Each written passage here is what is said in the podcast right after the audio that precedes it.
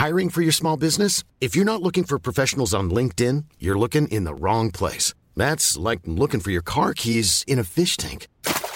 LinkedIn helps you hire professionals you can't find anywhere else, even those who aren't actively searching for a new job but might be open to the perfect role. In a given month, over 70% of LinkedIn users don't even visit other leading job sites. So start looking in the right place. With LinkedIn, you can hire professionals like a professional. Post your free job on linkedin.com slash people today. Fondsanbieter, ein Zertifikateanbieter und auch ein Discount-Broker oder überhaupt ein Broker sind ja Dienstleister. Und wenn die mit ihrer Dienstleistung, mit der ich hoffentlich zufrieden bin, kein Geld verdienen, dann werden sie diese Dienstleistung irgendwann nicht mehr anbieten können. Und dann ist auch doof. Also von daher muss ich auch ein Interesse daran haben, eigentlich, wenn ich eine Dienstleistung in Anspruch nehme, dass derjenige, mit dem ich da zusammenarbeite, Geld verdient. Und wenn ich das nicht will, auch da sage ich wieder, das ist vollkommen in Ordnung. Das soll jeder für sich selber entscheiden. Dann kaufe ich eben nur Einzeltitel, weil da muss ich mich nur mit den teilweise merkwürdigen Gehältern und Bonusvereinbarungen von den Vorständen rumschlagen, darf dann aber auch zur HV und die entsprechend kritisieren.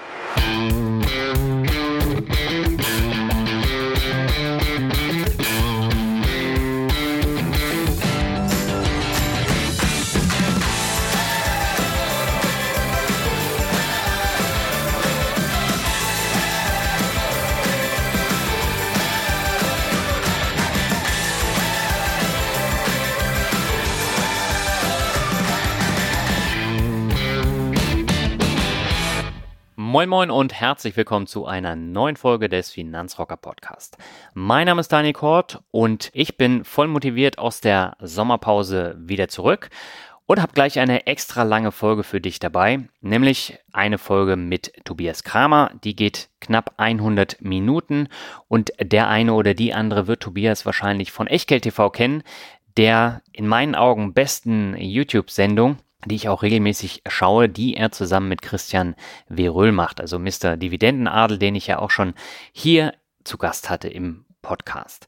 Und wir sprechen neben Finanzbildung bei YouTube auch über ganz unterschiedliche Themen wie das Abbilden von Emerging Markets über ETFs als äh, Depotbeimischung. Wir sprechen über Zertifikate, Spaziergänge im Zoo und Tatort. Also du hörst, es ist einiges dabei. Und ja, mir hat es eine Menge Spaß gemacht.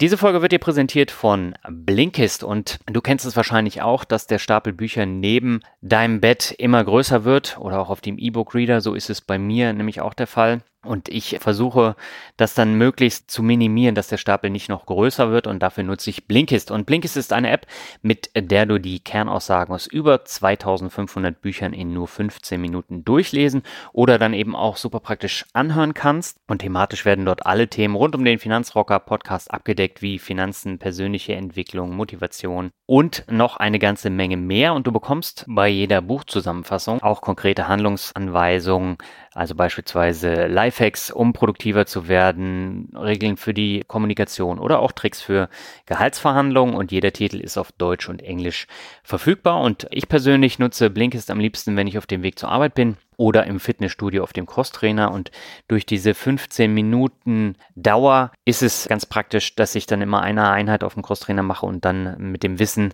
eines ganzen Buches dann vom Crosstrainer wieder runtersteigen kann. Und du findest dort tatsächlich alles von äh, Gerd Kommer und souverän investieren über schnelles Denken, langsames Denken von Daniel Kahnemann oder Napoleon Hills. Denke nach und werde reich. Da ist eine sehr, sehr breite Palette am Start. Und jeden Monat kommen etwa 50 neue Titel hinzu. Und es ist wirklich praktisch, dass du in 15 Minuten dann die Blinks gelesen hast oder dir dann eben angehört hast. Ja, und im Moment gibt es eine Aktion exklusiv für Hörer meines Podcasts.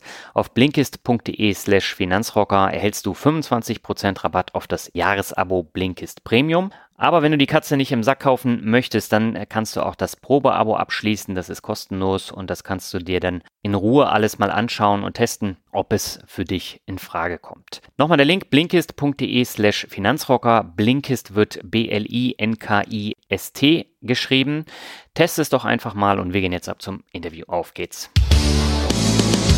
In Lübeck haben wir mit 34 Grad den heißesten Tag des Jahres und auch wenn mir jetzt schon die Schweißperlen aus dem Headset tropfen, freue ich mich sehr auf meinen Interviewgast Tobias Kramer. Einige werden ihn als einen der Moderatoren von der YouTube-Sendung Echtgeld TV kennen, die er mit Christian Röhl zusammen macht. Aber Tobias macht darüber hinaus noch eine ganze Menge mehr und darüber wollen wir heute sprechen und deswegen sage ich herzlich willkommen im Finanzrocker Podcast, Tobias. Ist es bei dir in Österreich auch so heiß? Hallo Daniel, erstmal danke für die Einladung und äh, nein, hier in Österreich, wo ich im Moment Urlaub mache, nicht, dass da Missverständnisse aufkommen, ist es äh, einigermaßen angenehm von den Temperaturen. Ich glaube, wir haben draußen im Moment so 27 Grad. Ja, das ist ja angenehm. Also die 34, die hauen hier schon ordentlich rein. Ja, das glaube ich und äh, mein Mitgefühl ist mit dir. Aber wie wir schon im Vorgespräch eben gesagt haben, das große Glück bei dem Podcast ist ja, dass man keine, keine Videoaufnahme hat, äh, so wie wir im Echtgeld-TV-Studien öfter, also insbesondere ich ja öfter tupfend dastehe, weil die Temperaturen einfach so nach oben gehen. Ja, das stimmt. Aber du musst ja heute mehr erzählen als ich. Ich muss ja nur ein bisschen zuhören und ein paar Fragen stellen. Deswegen mache ich mir da eigentlich gar keine Gedanken. Aber vielleicht magst du dich den Hörern noch mal ein bisschen ausführlicher vorstellen. Ja, gerne. Also, Name habt ihr gehört und vor allen Dingen auch, dass es ein paar berufliche Themen gibt, die neben Echtgeld TV eben auch noch bei mir anstehen. An erster Stelle bin ich seit über zehn Jahren Geschäftsführer Gesellschafter einer GmbH, die ich gemeinsam mit Ralf Andres gegründet habe. Die heißt Zertifikateberater GmbH. Und da fungiere ich als Herausgeber von der Fachzeitschrift der Zertifikateberater und auch der Privatanlegerpublikation DZB Portfolio, wo wir übrigens schon seit 2011 etwas mit Echtgeld machen und vor allen Dingen zeigen, dass sich Diversifikation reduziert auf zwölf verschiedene Produkte lohnen und rentieren kann. Als zweites bin ich auch noch Geschäftsführer der Gesellschaft der Adurum GmbH und der Adurum Tochter Adurum Publishing, in der wir verschiedene Aktivitäten machen. Zum einen Media Consulting, also wie kann ich, wenn ich Werbetreibender bin, mein Geld besonders effizient in Online-Werbung verteilen. Dann der Bereich Media-Vertrieb, das heißt, wenn ich eine Internetseite habe, auf der Werbung läuft, wie kann ich das möglichst clever und möglichst ertragstark machen? Drittens Inhaltedistribution und Verbreitungskontrolle mit einer eigenständig produzierten und programmierten Software. Also glücklicherweise nicht von meinem Geschäftspartner Daniel Thieme oder mir, sondern von Leuten, die das können. Die Software heißt Newscube und äh, erreicht bis zu 22 Millionen Finanzinteressierte. Äh, und last but not least, was wir eben in der Firma jetzt auch machen seit Oktober 2017 mit Christian Röhl zusammen, äh, ist die Produktion von Echtgeld TV. Mhm. Ja, da haben wir ja ein paar Themen, über die wir heute sprechen können. Bevor wir loslegen, würde ich gerne mal noch so ein bisschen darüber erfahren, wie das Thema Wirtschaft denn dein Interesse geweckt hat. Du bist ja, ich glaube, auch von Beginn an mehr oder weniger Banker gewesen und in der Wirtschaft zu Hause gewesen, aber wie kam das Interesse dafür? Das Interesse kam irgendwann in den 80er Jahren und äh, nicht in der bei Echtgeld TV ja oft angesprochenen Heute-Sendung, zu der wir versuchen fertig zu sein, sondern da war es die ganz klassische Tagesschau. In der Tagesschau wurde ganz oft darüber berichtet, dass der US-Dollar einen bestimmten Wert erreicht hat. Mhm. Und äh, ich fand das ganz spannend, dass, dass sich eine Währung die man ja auch kennt und über die man viel hört und über die man im Erdkundeunterricht auch spricht und über die man in der Schule überhaupt spricht, so stark verändert. Parallel dazu habe ich in der Chronik des 20. Jahrhunderts ein Buch, was ich als Kind und Jugendlicher sehr, sehr gerne durchgeblättert habe, immer wieder auch den, den US-Dollar-Kurs gesehen und das fand ich spannend, warum sich, warum sich das in irgendeiner Form verändert. Und da bin ich dann im Grunde genommen hängen geblieben und habe dadurch eigentlich ausgelöst täglich die Tagesschau geguckt was dann in letzter Konsequenz für die Allgemeinbildung auch ganz gut war. Der Finanzbildung, wie wir ja wissen, hat das nicht so viel geholfen, weil die fand ja dann doch nicht in, äh, nicht unbedingt im Fernsehen statt oder findet auch heute nicht wirklich im Fernsehen statt.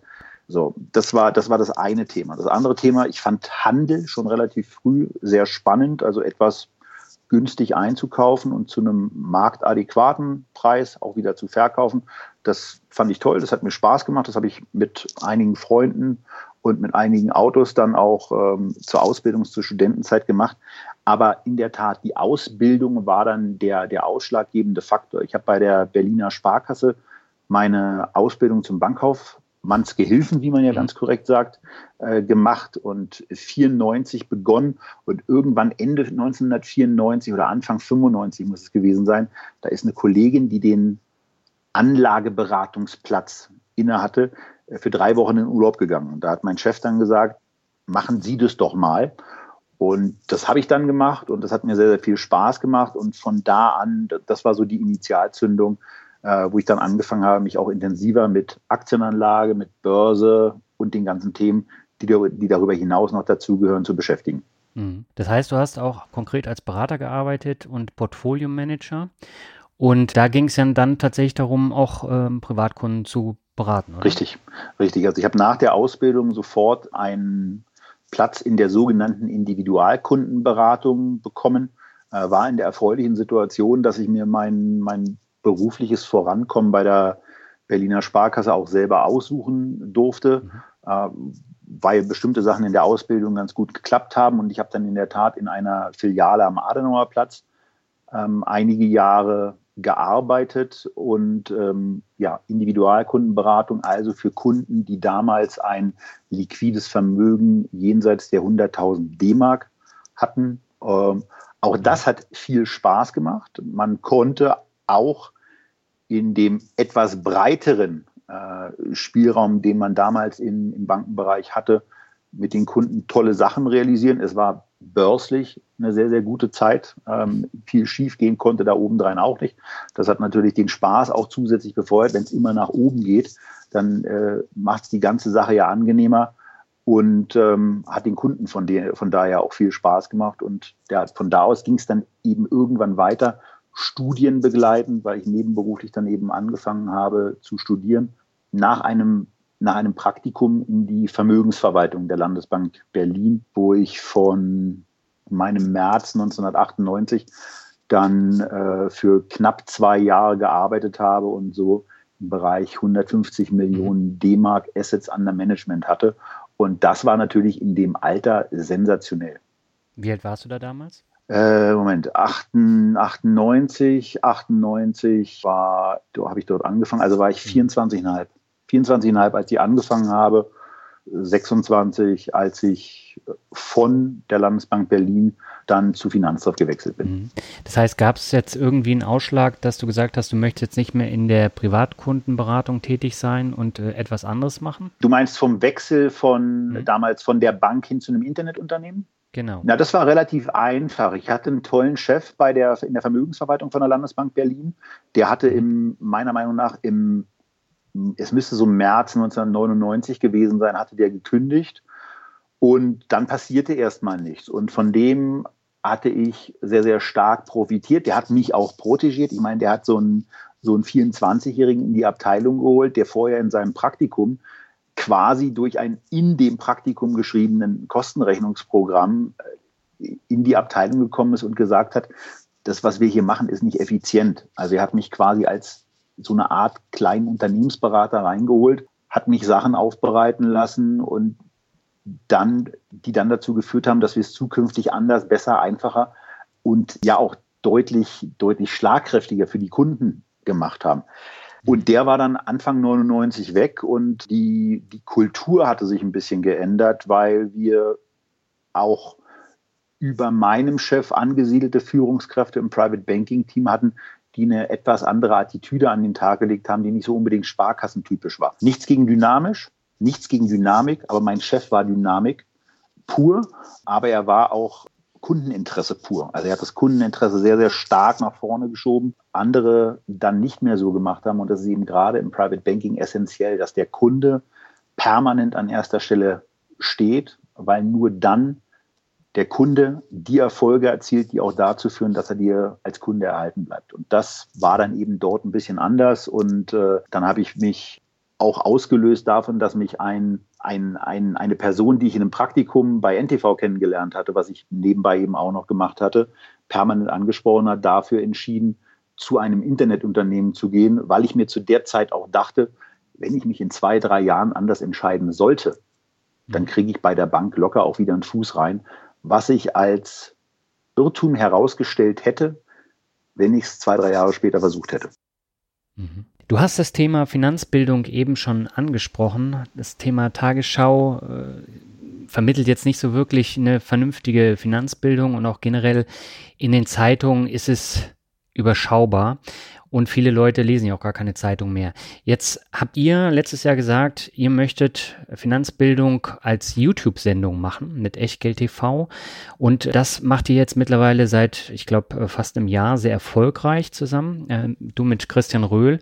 Wie kam es denn dazu, dass ihr diese Sendung machen wolltet und dann auch umgesetzt habt? Sind verschiedene Sachen. Also an erster Stelle muss ich da immer wieder sagen, es ist ein Zusammenspiel von verschiedenen Leuten und verschiedenen Einflüssen. An erster Stelle steht Daniel Thieme, mein Geschäftspartner und Mitgründer von Adorum, der hat schon längere Zeit in Anführungsstrichen genervt. Und zwar genervt, dass ich, dass ich irgendetwas mit Video machen sollte, weil er eben auch in den, in den Pausen, die wir zusammen machen, also wenn wir, wenn wir mit, mit, mit unseren Leuten zusammen Mittagessen oder sowas, wenn irgendwas erklärt wird, das fand er gut. Und da hat er gesagt, das wäre, das wäre doch praktisch, wenn wir das in irgendeiner Form in ein Videoformat gießen könnten, wobei mir aber die Idee gefehlt hat wenn ich sage längere Zeit genervt, das geht, geht zurück auf 13, 2014 und, und so den Bereich.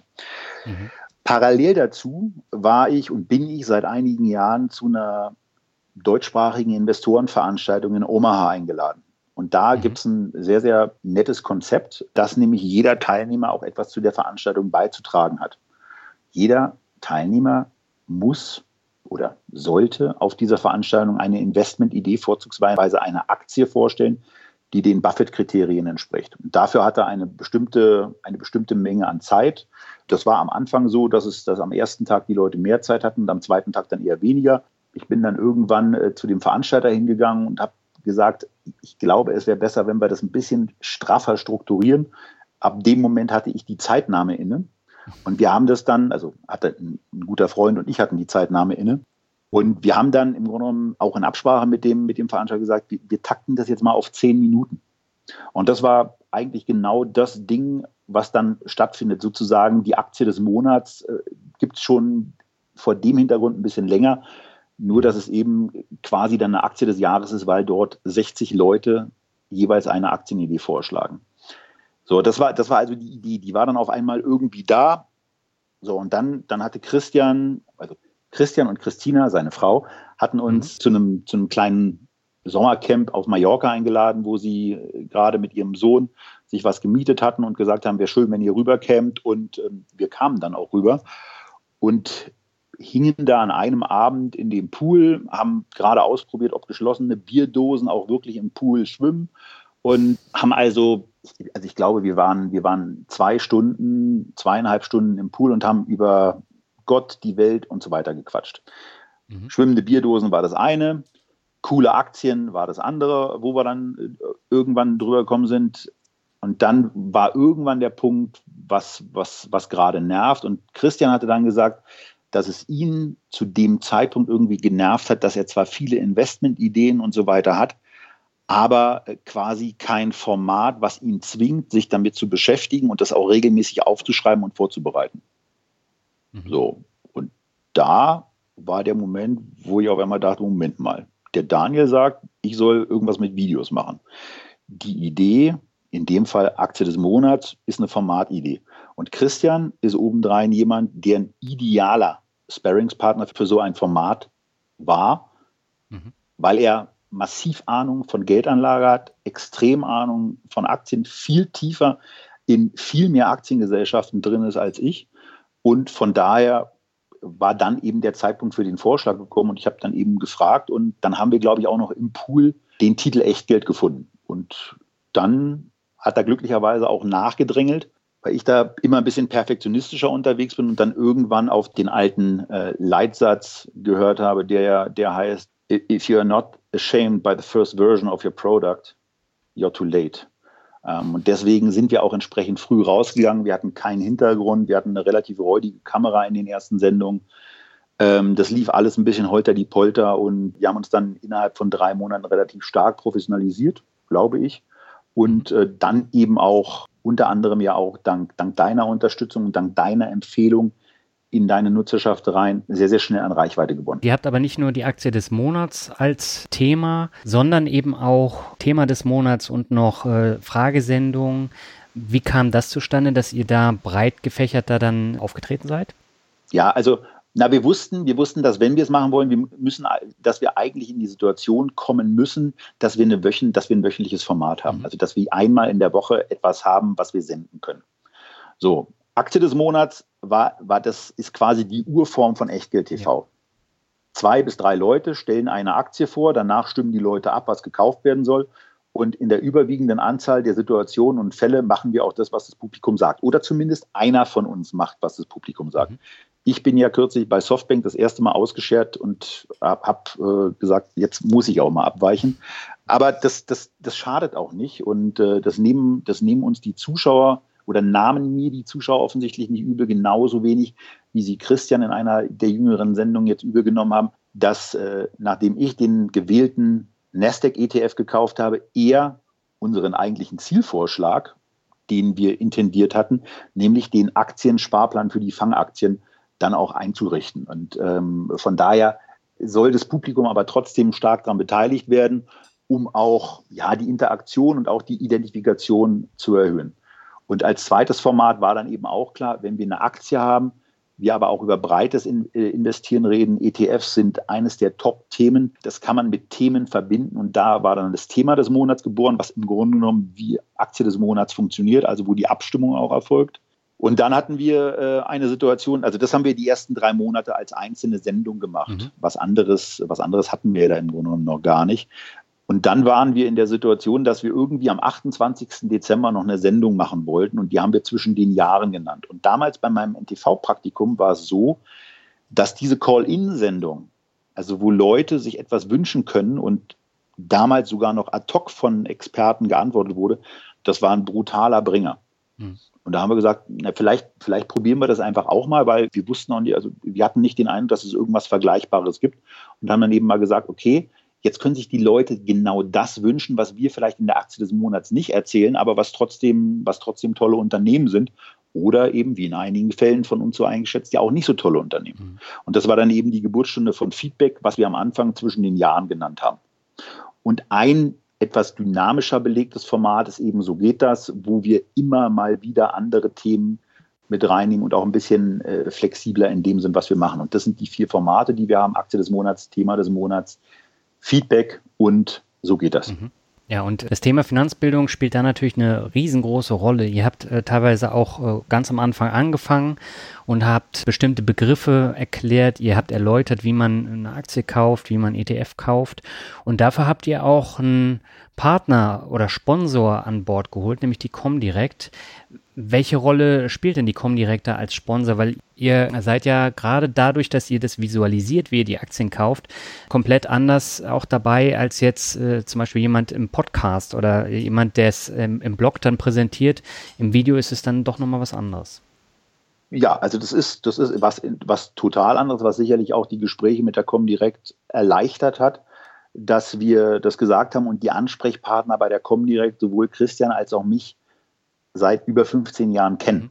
und wissen, dass wir in der Regel nicht zu Schnellschüssen neigen, sondern Produkte auch ganz gerne gemeinsam entwickeln. Die grundsätzliche Rolle der Comdirect ist hier aber ein Sponsor und das leben die auch. Das heißt, die unterstützen dieses Format in der Tat finanziell, mhm.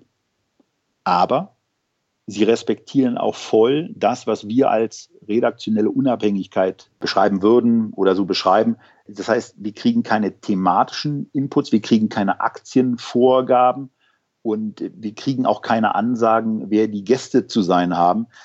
Dass wir als ersten Gast jemanden dann auch von der, von der Comdirect da hatten, hatte mehr damit zu tun, dass wir dem gegenüber auch relativ klar sagen konnten, wenn das jetzt hier schief geht aus irgendwelchen Gründen, dann können wir das immer noch, noch, mal, noch mal neu aufnehmen und das sieht dann keiner. Mhm.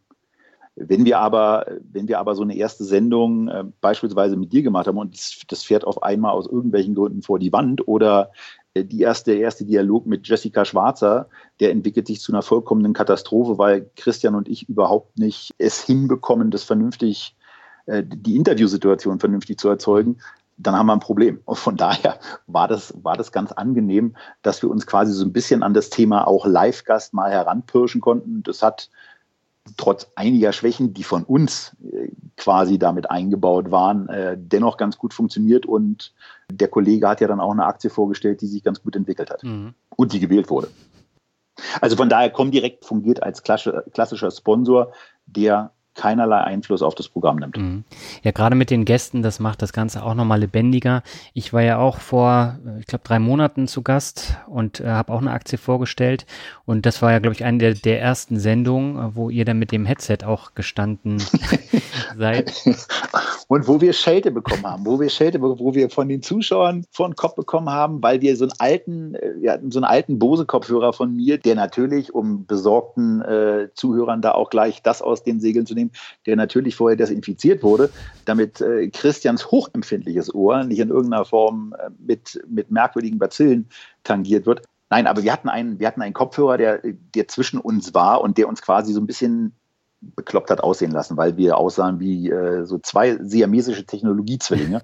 Und äh, das war vielleicht nicht so ganz optimal. Das haben wir noch ein zweites Mal gemacht und danach haben wir uns so, so äh, einzelne Ohrstöpsel gekauft, die wir ans Mikrofon anschließen können und die auch ganz gut funktionieren. Mhm. Und ja, das äh, funktioniert auch.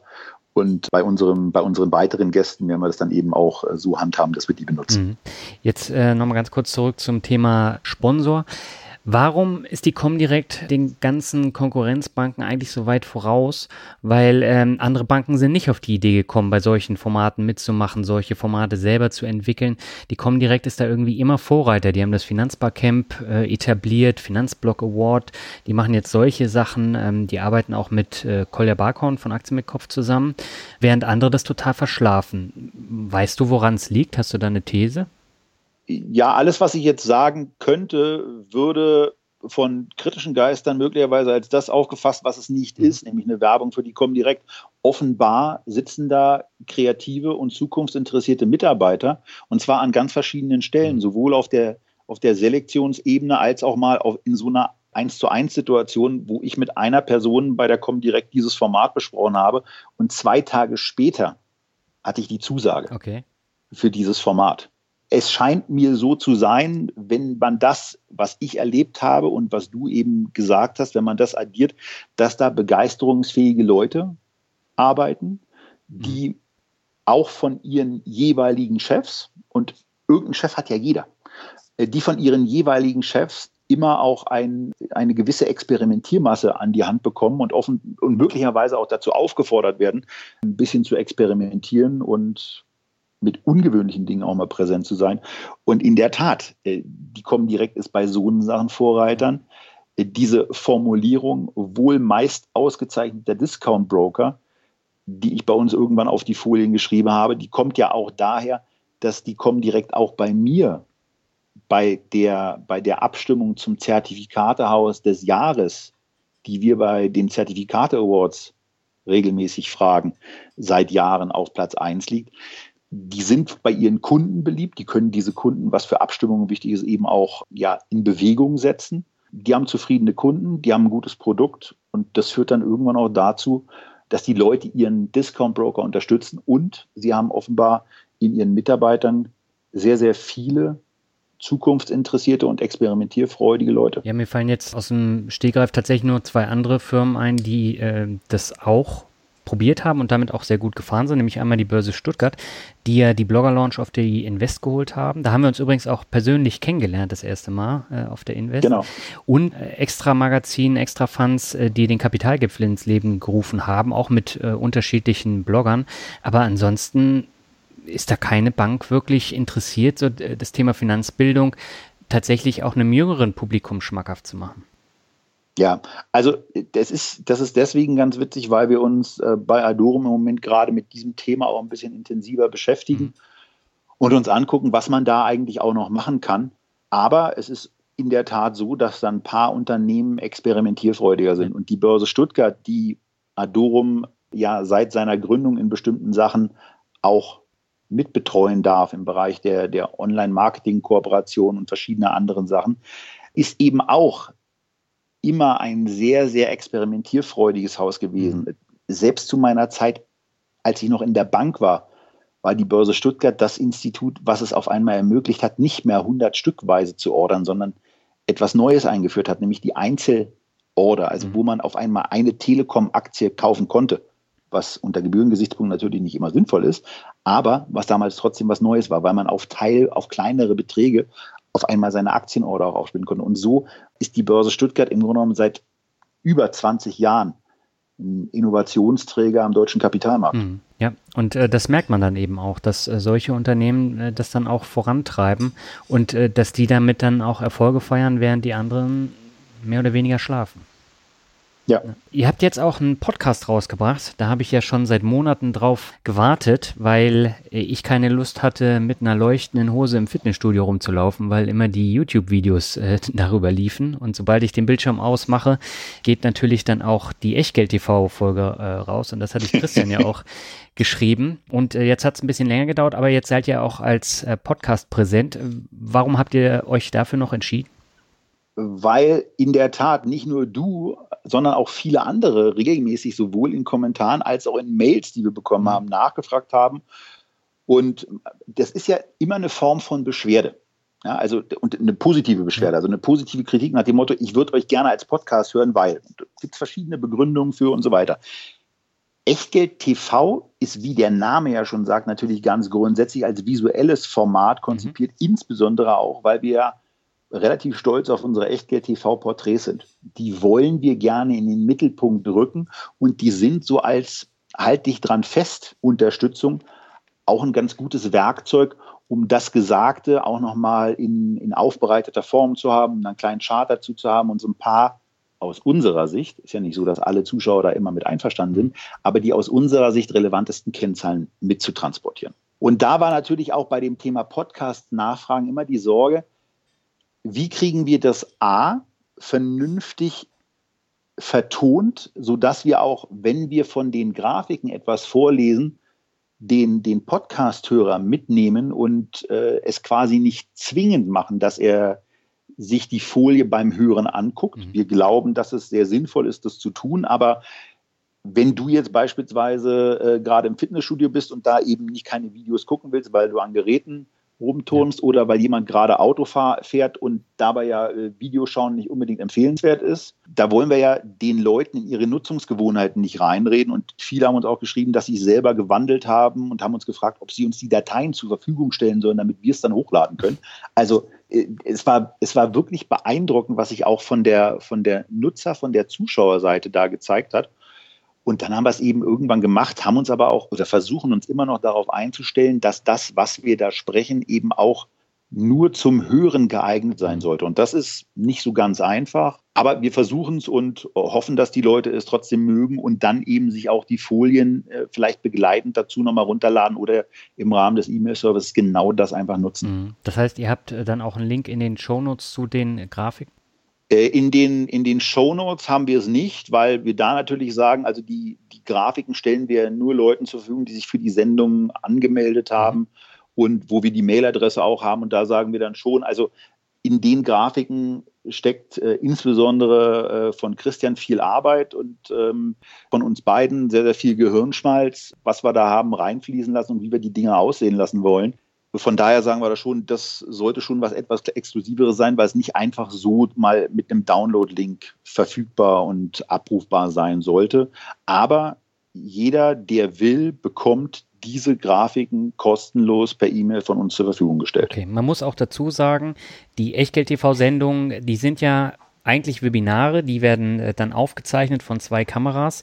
Und das heißt, wenn ich jetzt als Zuschauer live dabei sein möchte, dann muss ich mich da nur anmelden, dann kriege ich die äh, Webinartermine, wo die äh, Sendung dann aufgezeichnet wird und bin dann auch live dabei und automatisch auch im Verteiler drin. Ja, wobei jedes Mal, wenn ich Webinar sage, dieses Mal zählt nicht, muss ich ja zwei Euro in, in unsere Kasse einzahlen, weil es Wort wollen wir nicht.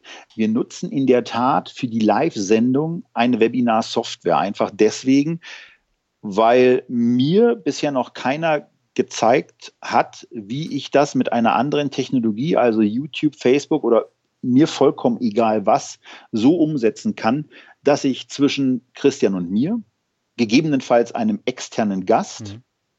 und den Folien einigermaßen reibungsfrei und einigermaßen problemlos hin und her schalten kann, ohne dass ich dabei allzu viel falsch machen kann, was in äh, Stress- und Live-Situationen hundertprozentig irgendwann mal funktioniert. Ich nehme dazu übrigens auch mal unsere erste Sendung, wo wir 20 Minuten kein Bild deswegen hatten, weil ich parallel zu der gestarteten Webinar-Software auch noch die Kamerasoftware aktiviert hatte, das natürlich nicht gepeilt habe.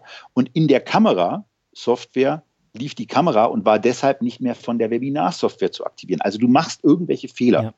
Die nimmt ja auch keiner wirklich übel, aber die nerven dich selber. Bei der ersten Sendung, das hat mich extrem genervt dass, dass, mir sowas, dass mir sowas passiert ist. Ich bin glücklicherweise nach 20 Minuten dann irgendwann auf den Trichter gekommen, woran es lag, aber sowas muss eben nicht sein. Und da sind wir dann in der Situation, wo es schön ist, dass wir mit dieser Software das alles so vermengen können. Aber wir sehen uns ganz klar als Sendung, als, naja, TV-Format ist vielleicht übertrieben, also als Web-TV-Format. Ja, dann lass uns mal zu einem Thema kommen, über das du jetzt auch schon häufiger gesprochen hast. Ich in meinem Podcast hingegen so gut wie gar nicht. Ich glaube, mit Christian äh, habe ich mal drüber gesprochen, als er bei mir zu Gast war. Nämlich das Thema Zertifikate. Und ihr kommt beide aus dem Zertifikatebereich. Und für mich ist das immer so ein Anlagebereich mit einem dicken Fragezeichen dahinter. Vielleicht magst du uns mal aufklären, was ist überhaupt ein Zertifikat? Ja, erlaubt zunächst mal vielleicht eine, eine Gegenfrage. Du hast so, so ein bisschen zum Ausdruck das, das machst du wenig drüber. Das Thema kein gutes Gefühl, mhm. war auch in, in der Vorbesprechung immer mal mit dabei. Jetzt frage ich mal zurück, wo drückt es denn? Naja, man hat da andere Risiken als beispielsweise bei Aktien, bei Fonds oder bei ETFs. Und man hat auch andere Kosten. Ja, das ist richtig. Mhm. Das ist richtig. Und fangen wir vielleicht mal, fangen wir vielleicht bei dem, bei dem grundsätzlichen Thema an. Zertifikate sind Schuldverschreibungen. Mhm. Diese Schuldverschreibungen werden in der Regel von Banken emittiert. Und diese Banken bauen in diese Schuldverschreibung andere Rückzahlungszusagen ein. Zum Beispiel die Zusage, dass wenn du dir ein bestimmtes Zertifikat kaufst, dass dir der Emittent permanent über die Börse oder auf Anforderung, dass du dein Geld aus dem Zertifikat zurückhaben willst, einen Gegenwert des deutschen Aktienindexes damit verbrieft. Mhm. So. Und wenn der DAX jetzt eben äh, bei 12.800 Punkten steht, dann ermöglicht dir das Zertifikat, es für 128 Euro und 1 Cent zu kaufen und für 128 Euro, wenn es ein guter Emittent ist, zurückzugeben. Und dann hast du 1 Cent Spread in dem Produkt, aber du kannst den DAX sehr schnell, sehr einfach, sehr transparent kaufen. Mhm. Und das ist im Grunde genommen so die Urform, die Verbriefung von, von Investmentthemen. Und darauf wurde dann eben irgendwann noch ein bisschen draufgesattelt mit, mit, verschiedenen, mit verschiedenen anderen Wertpapieren und Wertpapierspezifika, die es Anlegern jeweils ermöglichen, ihr Chance-Risiko-Verhältnis zu optimieren. Denn was wir, die wir uns über ETFs, über Aktien, vielleicht auch mal einen aktiv gemanagten Aktienfonds unterhalten und da eine hohe Begeisterung für das Thema Geldanlage mitbringen, ganz leicht vergessen, ist, dass die Risikobereitschaft, die wir an den Tag legen, vom Großteil der Bevölkerung in Deutschland, aus welchen Gründen auch immer, nicht an den Tag gelegt wird und nicht akzeptiert wird. Und das mögen wir für unklug oder in verschärfteren Formulierungen in bestimmten, in, in bestimmten Internet-Chatboards auch für komplett bescheuert und doof und sonst was halten. Aber es ist nun mal die Situation, dass insbesondere deutsche Anleger mit einer gewissen Skepsis gegenüber dem Kapitalmarkt agieren. Und da sind Zertifikate, auch wenn das einige nicht hören wollen, exzellente Vehikel, um genau diesen, diese Distanz zum Aktienmarkt abzubauen und auch zu überwinden. Denn viele Leute, die risikoreduzierende Produkte wie Discount-Zertifikate, wie, wie Aktienanleihen, wie Express-Zertifikate oder wie Bonus-Zertifikate mal ausprobiert haben und dabei mit einer vernünftigen Beratung und auch äh, mit einer vernünftigen Produktauswahl unterwegs waren, wenden sich dann auf einmal auch der Aktienanlage über ETFs zu. Mhm. Und das ist etwas, was eine sehr, sehr schöne Möglichkeit ist, gerade deutschen Anlegern auch dabei zu helfen, sich dem Kapitalmarkt zuzuwenden. Mhm. Du hast jetzt eben drei Begriffe verwendet. Vielleicht magst du die auch ganz kurz nochmal erklären. Express-Zertifikate, was steckt da dahinter? Da steckt dahinter also eine quasi verzinste Rückzahlung, die auch häufig mit einer, mit einer Zinsaussage äh, gekoppelt wird zu einem bestimmten Termin, die im Grunde genommen eine, eine Ja-Nein-Situation ist. Mhm. Also steht die Aktie über einer bestimmten Schwelle, gibt es die Rückzahlung, steht sie unterhalb der Schwelle, wird gewartet. Mhm. So, steht die Aktie dann beim zweiten Termin über der Schwelle, wird zurückgezahlt. Und dann gibt es unterschiedliche Konstruktionen dabei. Wird die erste nicht erfolgte Rückzahlung, dann erfolgt die auch noch oder sinkt möglicherweise auch die Schwelle jedes Mal ein bisschen ab, um es quasi der Aktie leichter zu machen, über diese Schwelle zu springen. Sehr, sehr viele Konstruktionen. Und das ist, das ist auch etwas, woran sich dann oft diese Kritik entzündet, dass es in der Tat auch sehr viele unterschiedlich gestaltete Produktarten gibt. Mhm. Aber da ist es ja genau so, man kann sich den Produktarten annähern. Express-Zertifikat ist beispielsweise auch bei mir ein Produkt, dem ich mich, boah, lass mich nachdenken, seit über zwölf Jahren versuche, tooltechnisch zu, zu nähern.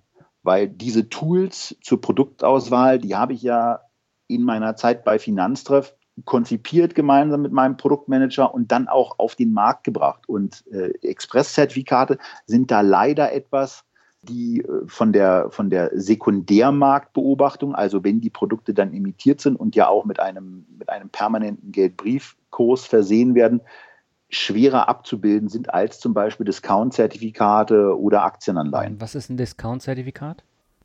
Mit Discount-Zertifikaten können Anleger eins zu eins an einem Basiswert einer Aktie, einem Index äh, oder ähnlichem partizipieren. Das heißt, äh, dass man zunächst mal voll mit dabei ist, mhm. nach unten, aber nur begrenzt nach oben. Denn Discount-Zertifikate haben einen sogenannten Cap, eine Grenze, mhm. die entweder unter, auf oder auch über dem aktuellen Kurs des Basiswerts liegen kann. Und für diesen Cap erhalten Anleger nun einen Rabatt. Deswegen heißen die Produkte eben auch Rabattpapiere oder dann eben etwas internationaler Discount. Mhm. Der Rabatt kommt daher, weil man ja zum einen immer unterhalb des Preises eines solchen angebrachten Caps kauft. Also wenn ich eine, wenn ich eine Telekom-Aktie mit einem Cap, einem Partizipation, einer Partizipationsgrenze von 14 Euro habe, dann zahle ich da logischerweise nicht mhm. mehr als 14 Euro für, sondern weniger als 14 Euro. Und ähm, wenn der äh, und, und zusätzlich zahle ich natürlich auch noch weniger als die Telekom-Aktie selber kostet. So, ich gebe eine Chance nach oben ab und bekomme deswegen einen günstigeren Einstiegspreis. Und der, einer der Vorteile davon ist, wenn die, wenn die Aktie ein Stück fällt, dann bin ich immer noch in der Situation, dass ich möglicherweise eine positive Rendite mache, dadurch, dass ich einen günstigeren Kaufpreis habe. Und wenn die Aktie nur leicht steigt, mhm. Dann kann ich auch durch meinen günstigeren Einstiegskurs eine bessere Rendite machen. Die Deutsche Bank hat es in einer seit mehreren Jahren erscheinenden Studie immer mal wieder nachgewiesen, äh, wo sie dann ermittelt hat, dass in 80 Prozent aller Fälle Discount-Zertifikate eine positive Rendite gemacht haben, während die dem gegenübergestellten Basiswerte nur in 60 Prozent der Fälle eine positive Rendite erwirtschaftet haben. Und darüber hinaus war in so 56 Prozent das Discount-Zertifikat auch die bessere Anlage als der Basis.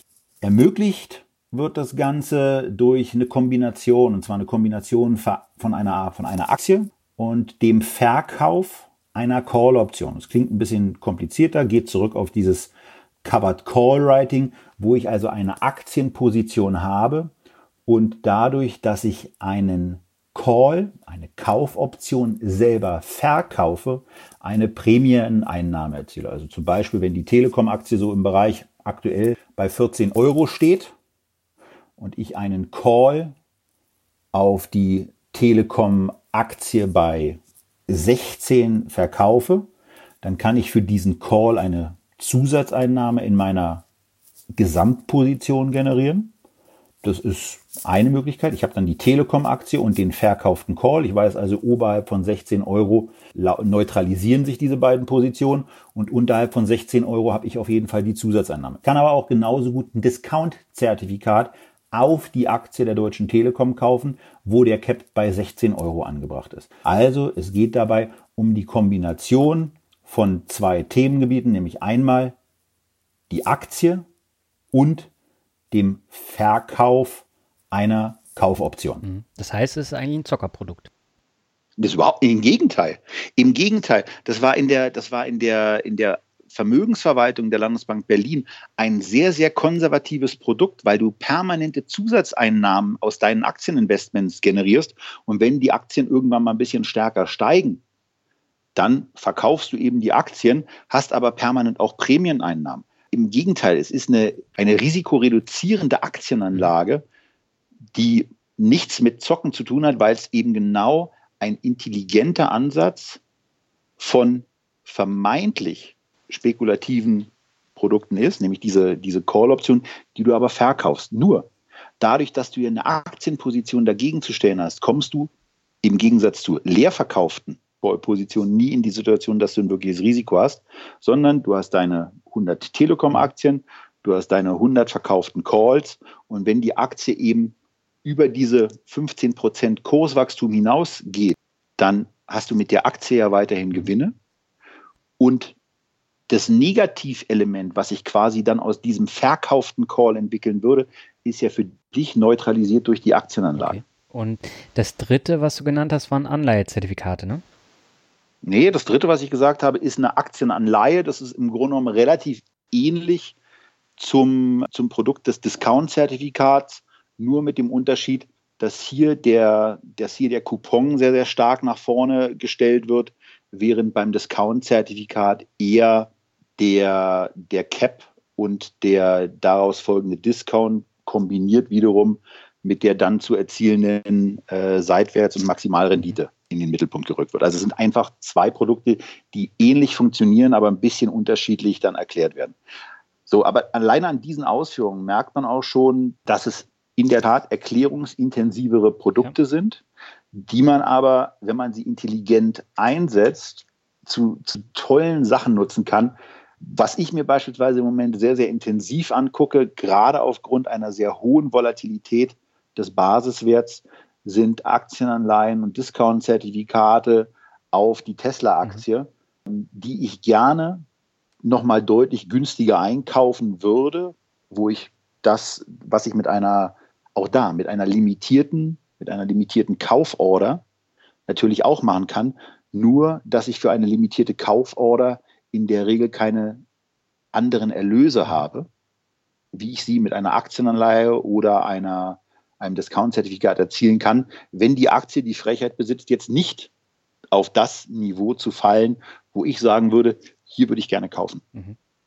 Und da kann man, kann man richtig schöne, schöne Konstruktionen spielen, die dann möglicherweise in der Tat auch mal ein Thema für, für, eine, für eine Sonderbetrachtung äh, im Rahmen von Echtgeld TV sind, wobei wir sowas natürlich auch vorzugsweise beim Zertifikateberater und bei DZB-Portfolio erklären. Mhm. Das heißt aber ein Zertifikat, also alle drei unterschiedlichen Zertifikate, kann ich regulär an der Börse über meinen Broker kaufen?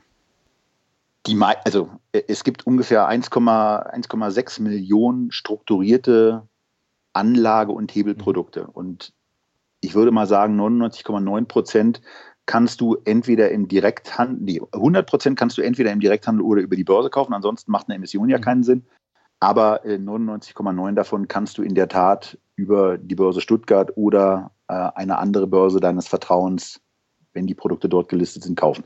Die Frankfurter Börse ist der zweite große Player in dem Markt. Ähm, alles andere, was es sonst noch so gibt, hat im Moment noch keine wirkliche Kernrelevanz. Was ist mit Lang und Schwarz? Lang und Schwarz ist ein Emittent von solchen, ja, sowohl Hebelprodukten als auch jetzt ja äh, über die Wikifolio-Konstruktion Investmentzertifikaten. Wichtig bei den Wikifolio-Zertifikaten, die haben nochmal neben der grundsätzlichen Struktur einer, einer Schuldverschreibung eine zusätzliche Sicherungsfunktion, dass selbst für den Fall, der sehr unwahrscheinlich ist, aber der vorkommen kann, dass Lang und Schwarz beispielsweise insolvent gehen mhm. würde, äh, dass die Rückzahlung des Zertifikategegenswert an den Kunden gesichert ist. Die Wikifolio-Zertifikate sind meines Wissens nach aktuell nur noch als besicherte Zertifikate überhaupt erhältlich und damit eine zusätzliche, ja, eine sehr, sehr gute zusätzliche Sicherheit für die Anleger mit der Einschränkung, die man bei Wikifolio eben immer machen muss. Jedes Wikifolio ist immer nur so gut wie, die, wie derjenige, der es managt. Und da sollte man eben, weil es um die eigene Kohle geht, sehr, sehr aufpassen, wem man da sein Geld anvertraut. Ja, du sagst es, weil Wikifolio ist ja immer größer geworden und ich finde es interessant, da immer mal rumzustöbern. Ich habe mir vor Jahren auch mal zwei Zertifikate da gekauft und habe dabei eben auch festgestellt, dass es sehr, sehr teure Produkte sind, weil man ja den Ersteller von äh, diesen Wikifolios auch noch bezahlt, zwischen 5% und 20% Erfolgsprämie. Dann hat man die Zertifikategebühr, man hat die Kaufkosten und das muss man ja auch erstmal äh, reinbekommen. Ja, aber also was, was hier gemacht wird, ist, dass im Grunde genommen hochspezialisierte Strategien mhm. in der Idealform verbrieft werden und investierbar gemacht werden. Und ansonsten könnte man auch ketzerisch sagen, möglicherweise nicht so hochspezialisierte Investmentstrategien von möglicherweise auch nicht immer hochspezialisierten Menschen werden investierbar gemacht. Und da reden wir über Kleinstanlagen. Also ich meine, um einen Investmentfonds und einen ETF einigermaßen, einigermaßen kostendeckend zu betreiben, brauchst du einen zweistelligen Millionenbetrag. Mhm. Also darunter macht es simpel und ergreifend kaum ernsthaften Sinn, es sei denn, du drehst ein bisschen an der Gebührenschraube. Weil du musst bestimmte Sachen einfach bezahlen. Die machen sich nun mal nicht umsonst. Und wenn man das, wenn man das eben alles selber machen will, dann kann man das ja gerne tun. Aber wenn man eben auch die Dienstleistung eines Fondsmanagers haben will, dann ist das der Preis, den man dafür zu bezahlen hat. So, wenn man es jetzt ein bisschen kleiner macht bei Wikifolio, wenn man da also beispielsweise in ein äh, Zertifikat investieren möchte, wo von jemandem, der ein Buch über die Levermann-Strategie mhm. gelesen hat, diese Strategie einfach nachgebildet wird, weil der sich selber auch vorgestellt hat, das möchte ich ganz gerne für mich haben und ich möchte nicht 28 Millionen Aktien dann permanent in meinem Depot haben, sondern ich möchte ganz gerne ein Produkt haben, über das das abgebildet ja. wird. Und wenn der dann auf einmal Erfolg hat, dann ist es die eine Sache. Wenn der aber nur so mit 150.000 Euro Assets under Management vor sich rumdümpelt, mhm.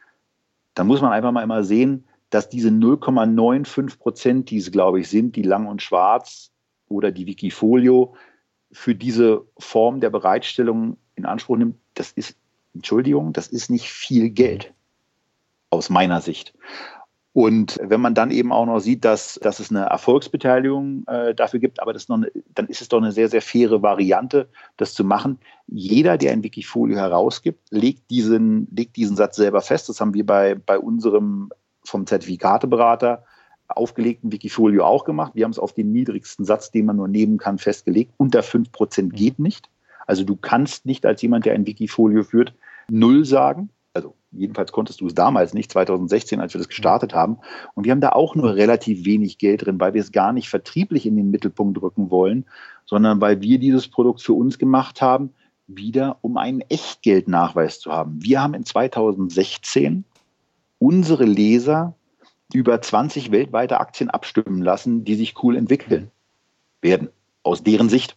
Und diese 20 Aktien haben wir in Wikifolio gepackt und, dieses Wikifolio haben wir dann selber eben auch gekauft mit, mit ein bisschen Geld und das haben auch andere mit ein bisschen Geld ge, gekauft, aber es ist sehr, sehr wenig Geld investiert. Trotzdem wird da ein simuliertes, ich weiß gar nicht, wie viel es waren, ich glaube, ein simuliertes 100.000 Euro Depot ähm, dargestellt. Da werden Dividenden verbucht, da werden permanent Geldbriefkurse gestellt. Das Ganze wird investierbar gehalten. Ich empfinde das als nicht zu viel Geld und ich würde es auch ganz ehrlich gesagt in diesem Bereich bei 10 oder 15 Millionen Assets under Management nicht als zu viel Geld betrachten, äh, wenn es für diese, für diese Form einer Strategie äh, eben eine Umsetzungsmöglichkeit mhm. gibt. Und ansonsten, last but not least, gilt ja immer, wem die Gebühren da zu hoch sind, der soll es einfach nicht kaufen. Ist alles okay. Mhm. Das ist ja das Schöne, dass wir, dass wir bei der Geldanlage so viele Möglichkeiten haben, wo wir den ganz großen Teil nicht in Anspruch mhm. nehmen. Ja, ich, ich sage das ja bei mir selber auch immer. Ich habe ja auch nur im Bereich 20 Aktien bei mir im Depot und irgendwie, ich glaube im Moment zwölf verschiedene ETFs. Das ist ja auch einigermaßen fokussiert.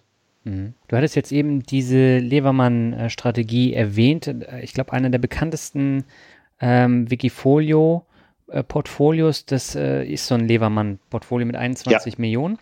Und da haben wir halt, wie gesagt, die Zertifikategebühr in Höhe von 5, äh, 0,95 Prozent und die Performancegebühr in Höhe von 5 Prozent. Aber das macht dann im Erfolgsfall, äh, ich meine, der hat jetzt eine Performance von 267 Prozent plus, auch fast 6 Prozent, äh, die man da zahlen muss. Und? Wo ist das, das Problem? Das finde ich viel. Wenn ich das jetzt äh, gegenüberstelle zu einem ETF, wo ich dann viel, viel weniger zahle, bei Aktien zahle ich gar nichts, beim mhm. Fonds mhm. zahle ich teilweise dann auch eine Performancegebühr, aber ist auch weniger. Gibt es einen ETF, der auf die Lebermann-Strategie geht? Nein. Okay. Nochmal die Frage. Und? Ist es zu viel? Also, will nur sagen, nochmal, das kann man so empfinden. Ich empfinde das nicht so. Da ist jemand, der nimmt mir diese, es ist ja nicht mal eine Plackerei, der nimmt mhm. mir dieses Freizeitvergnügen, die Levermann-Strategie nachzubilden, ab. Der nimmt mir ab, diese Aktien zu kaufen der nimmt mir ab, diese Aktien in irgendeiner Form zu reallokieren. Der nimmt mir ab, daran zu denken, äh, an den bestimmten Tagen, die dafür relevant sind, nachzuschauen und zu gucken, muss ich irgendwas anpassen. Mhm. Dafür, ohne Witz, da finde ich, da finde ich 1% und 5% Performancegebühr günstig. Ich kann es nicht anders sagen. Ich finde es günstig und wenn das jemand als zu teuer, wenn du das als zu teuer empfindest, ey, alles gut, dann bilde die Strategie bitte für dich selber ab. Aber es, weißt du, es gibt so viele Investmentstrategien, und ich sage das eingedenk dessen, dass ich weiß, dass nächste Woche, also wir nehmen hier dieses Interview am 31.07. auf, mhm. nächste Woche geht von uns eine neue Piotrowski-Sendung live. Mhm. Die ist für mich der, der ist für mich der absolute Überhammer, deswegen, weil ich in der Vorbereitung mit Christian schon wirklich nervös geworden bin, weil die Dinge, die wir da äh, kalkuliert haben, die habe ich so vorher selber noch nicht gesehen. Und äh, das ist etwas, wenn es sowas als Strategie gäbe, dann wären 0,95 Prozent und 5 Prozent Performance ja aus meiner Sicht auch wenig. Und bei der Levermann-Strategie ist es eben auch so. Bei verschiedenen anderen Strategien ist es eben auch so. Und wo man sich dann immer fragen muss, will man das? Es sind sehr, sehr hohe Performancegebühren, die im Bereich von, ich glaube, bis 25 Prozent geht es, mhm. angesiedelt sind. Ja, aber auch da, wenn sich da mal irgendwie jemand in die Lage versetzt, irgendwie eine wie auch immer geartete Trading-Strategie, die obendrein auch noch funktioniert, die meisten funktionieren ja nicht, das ist ja das Problem von Trading-Strategien, ja. umzusetzen. Und der macht die für andere investierbar und der kriegt ja diese 20 Prozent, das ist mir tausendmal lieber, als diese ganzen obskuren Geschichten, die man leider Gottes auch auf vielen Finanzportalen immer sieht, wo einem Handelsstrategien angeboten und versprochen werden, die so die solche Performances machen, wo man in irgendwelche schwachsinnigen äh, WhatsApp-Gruppen eingeladen wird von irgendwelchen Blödköpfen, die sich bei Sixt mal schnell ein Auto gemietet haben, um da kurz die Welle zu machen und einen auf dicke Hose zu machen. Das sind, das sind alles Themen, die ich, die ich kritisch finde. 0,95 Prozent auf ein Levermann-Zertifikat mit einer fünfprozentigen Erfolgsvergütung für denjenigen, der ja der hat ja gar nicht gedacht, dass, also der hat ja nicht ansatzweise damit rechnen können, dass dieses Ding so erfolgreich wird, dass der auf einmal 20 Millionen Assets under Management hat, was ja inzwischen auch zu einem kleinen Problem geworden ist. Ja. ja? Die Werte zu kaufen ist ja auch nicht immer so einfach in der entsprechenden Größenordnung. Also da gibt es ja inzwischen auch Problemstellungen. Manche stellen sich dann auch schon mal davor, weil sie wissen, na, der muss ja jetzt kaufen. Dann kann ich ja mal ein bisschen vorkaufen und den Aktienpreis nach oben ziehen.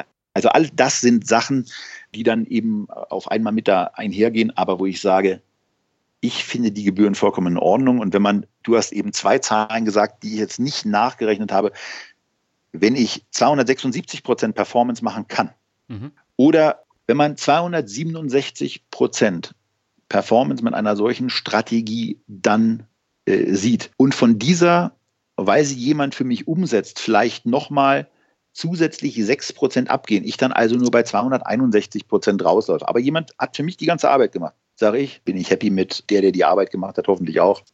Also grundsätzlich äh, gebe ich dir recht. Jetzt ist es aber so, die Zertifikate haben einen sehr schlechten Ruf und ich möchte mal einen Kommentar vorlesen, der unter der Buchbesprechung von Cool bleiben und Dividenden kassieren von deinem geschätzten Echtgeld-TV-Kollegen Christian Röhl äh, stammt. Und da steht in dem Kommentar, früher waren die nur cool, wenn es um das Kassieren von Zertifikategebühren ging. Tja, wenn ein Gaul totgeritten ist, muss man halt einen neuen besteigen.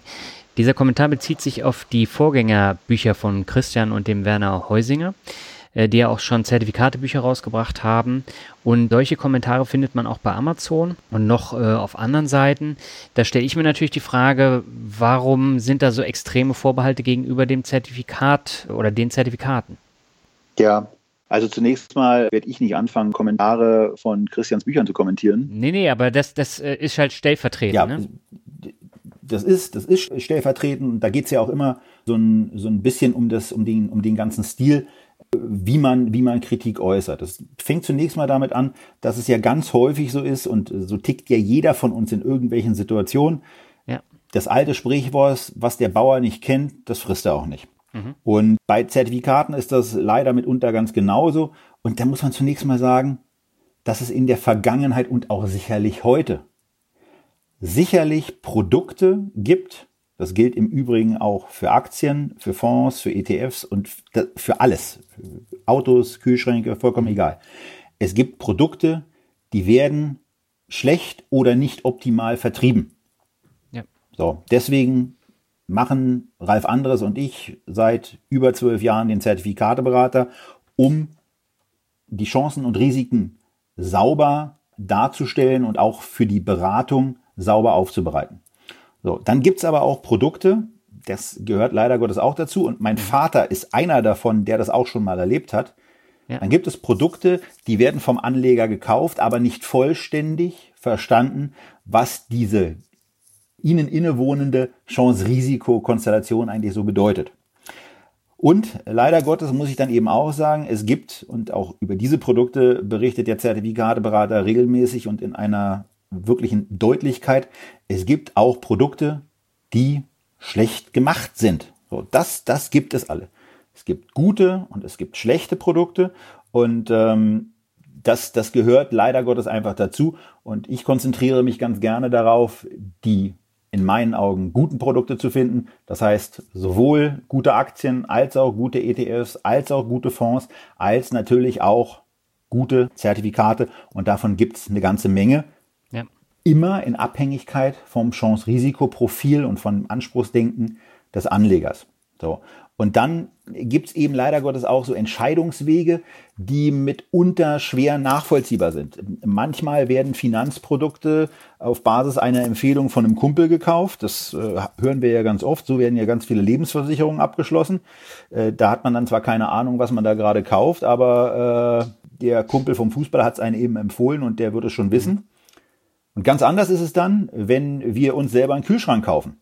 Bei einem Kühlschrank ist es für uns vollkommen selbstverständlich, dass wir zur Stiftung Warentest gehen, dass wir gucken, wie schneidet ihr eigentlich bei Tests an. Bei Finanzprodukten ist das immer noch ein bisschen merkwürdig, das zu machen.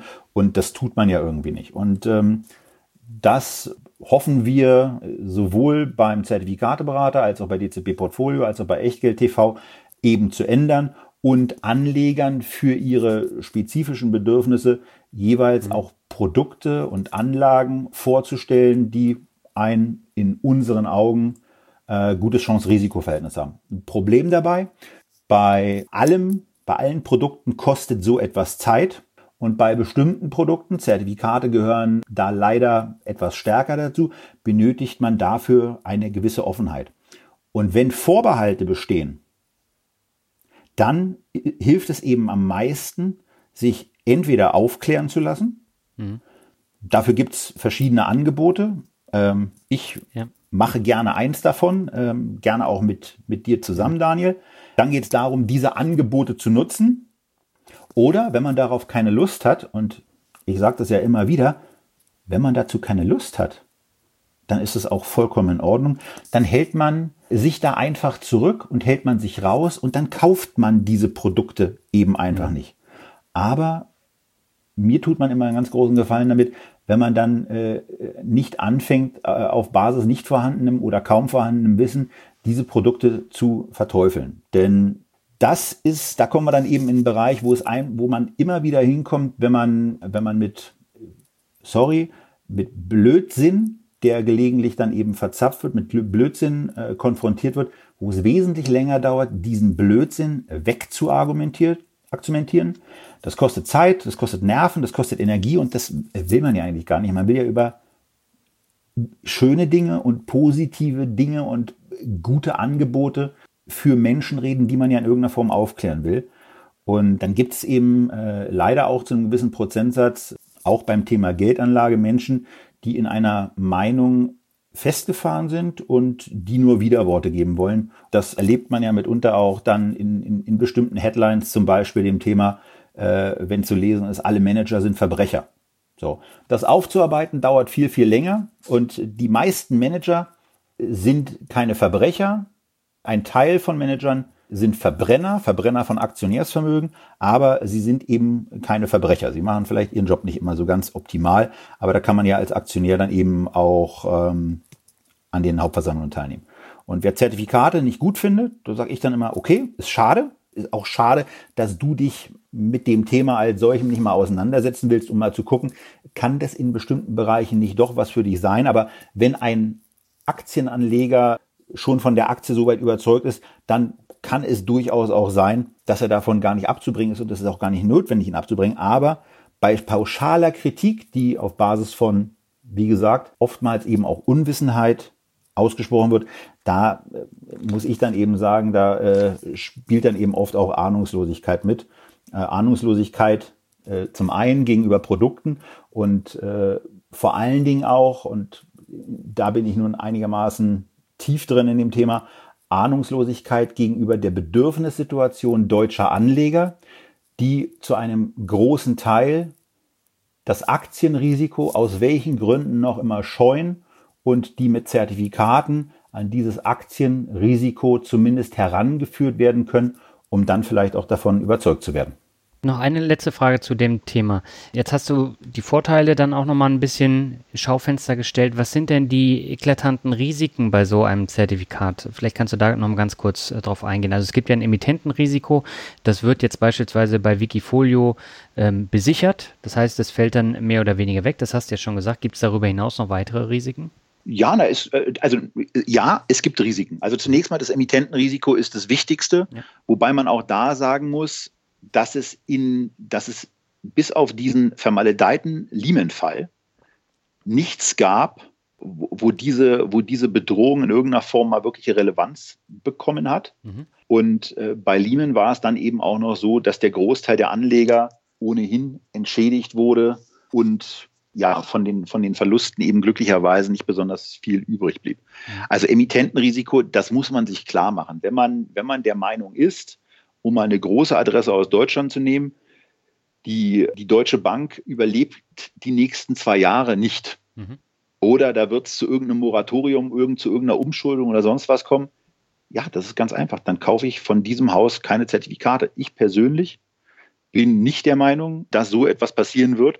Und deswegen hat auch ein Deutsche Bank-Zertifikat äh, bei mir im Portfolio Platz. Genau das gleiche bei der Commerzbank wo verschiedene Leute ja dann auch immer das Risiko als besonders hoch sehen. Da sage ich auch, ich glaube der Bundesregierung nicht in besonders vielen Situationen, aber ähm, dass sie für deutsche Banken einspringen würden, das glaube ich ihr sehr wohl, weil die, die Panik vermag ich mir gar nicht auszumalen, die dann hier, die dann hier los wäre, wenn das nicht greift.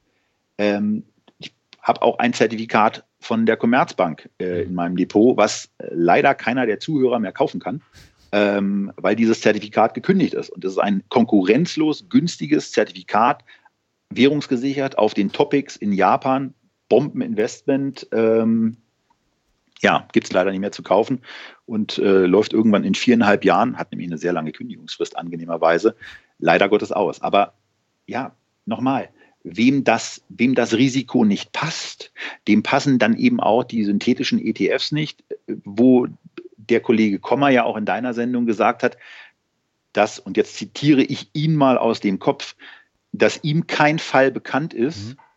wo es jemals dazu kam, dass bei den synthetischen ETFs in, dieser in diesem kleinen Anteil der Position irgendein, dass es zu irgendeinem Ausfall gekommen ist. Mhm. So. Aber auch da sage ich, ey, mir steht es überhaupt nicht zu, die Risikobereitschaft von Anlegern zu kritisieren. Wer keine synthetischen ETFs mag, der kauft die bitte nicht. Der soll sich dann aber auch, und der kauft auch keine Zertifikate, ist auch alles schön, der soll sich dann aber auch nicht darüber beschweren, dass es möglicherweise eine, eine Levermann-Strategie, um mal bei dem Beispiel zu bleiben, nicht in Form eines voll replizierenden ETFs gibt. Weil das nämlich dummerweise erst ab 50 Millionen in irgendeiner Form voll interessant wird für den, für den ETF-Anbieter. Mhm. Und wo dann wenn 50 Millionen oder 100 Millionen in einer solchen Strategie drin sind, wo die dann auf einmal nicht mehr so richtig funktioniert, weil die Aktien gar nicht in der Lage sind, die Kohle zu, also die, die Kohle und das Investment auch aufzunehmen. Mhm. Hast du jetzt schöne Argumente gebracht? Äh, habt ihr denn eigentlich bei Echtgeld TV äh, schon eine komplette Sendung über Zertifikate gemacht? Habt ihr das Thema mal in den Vordergrund gerückt?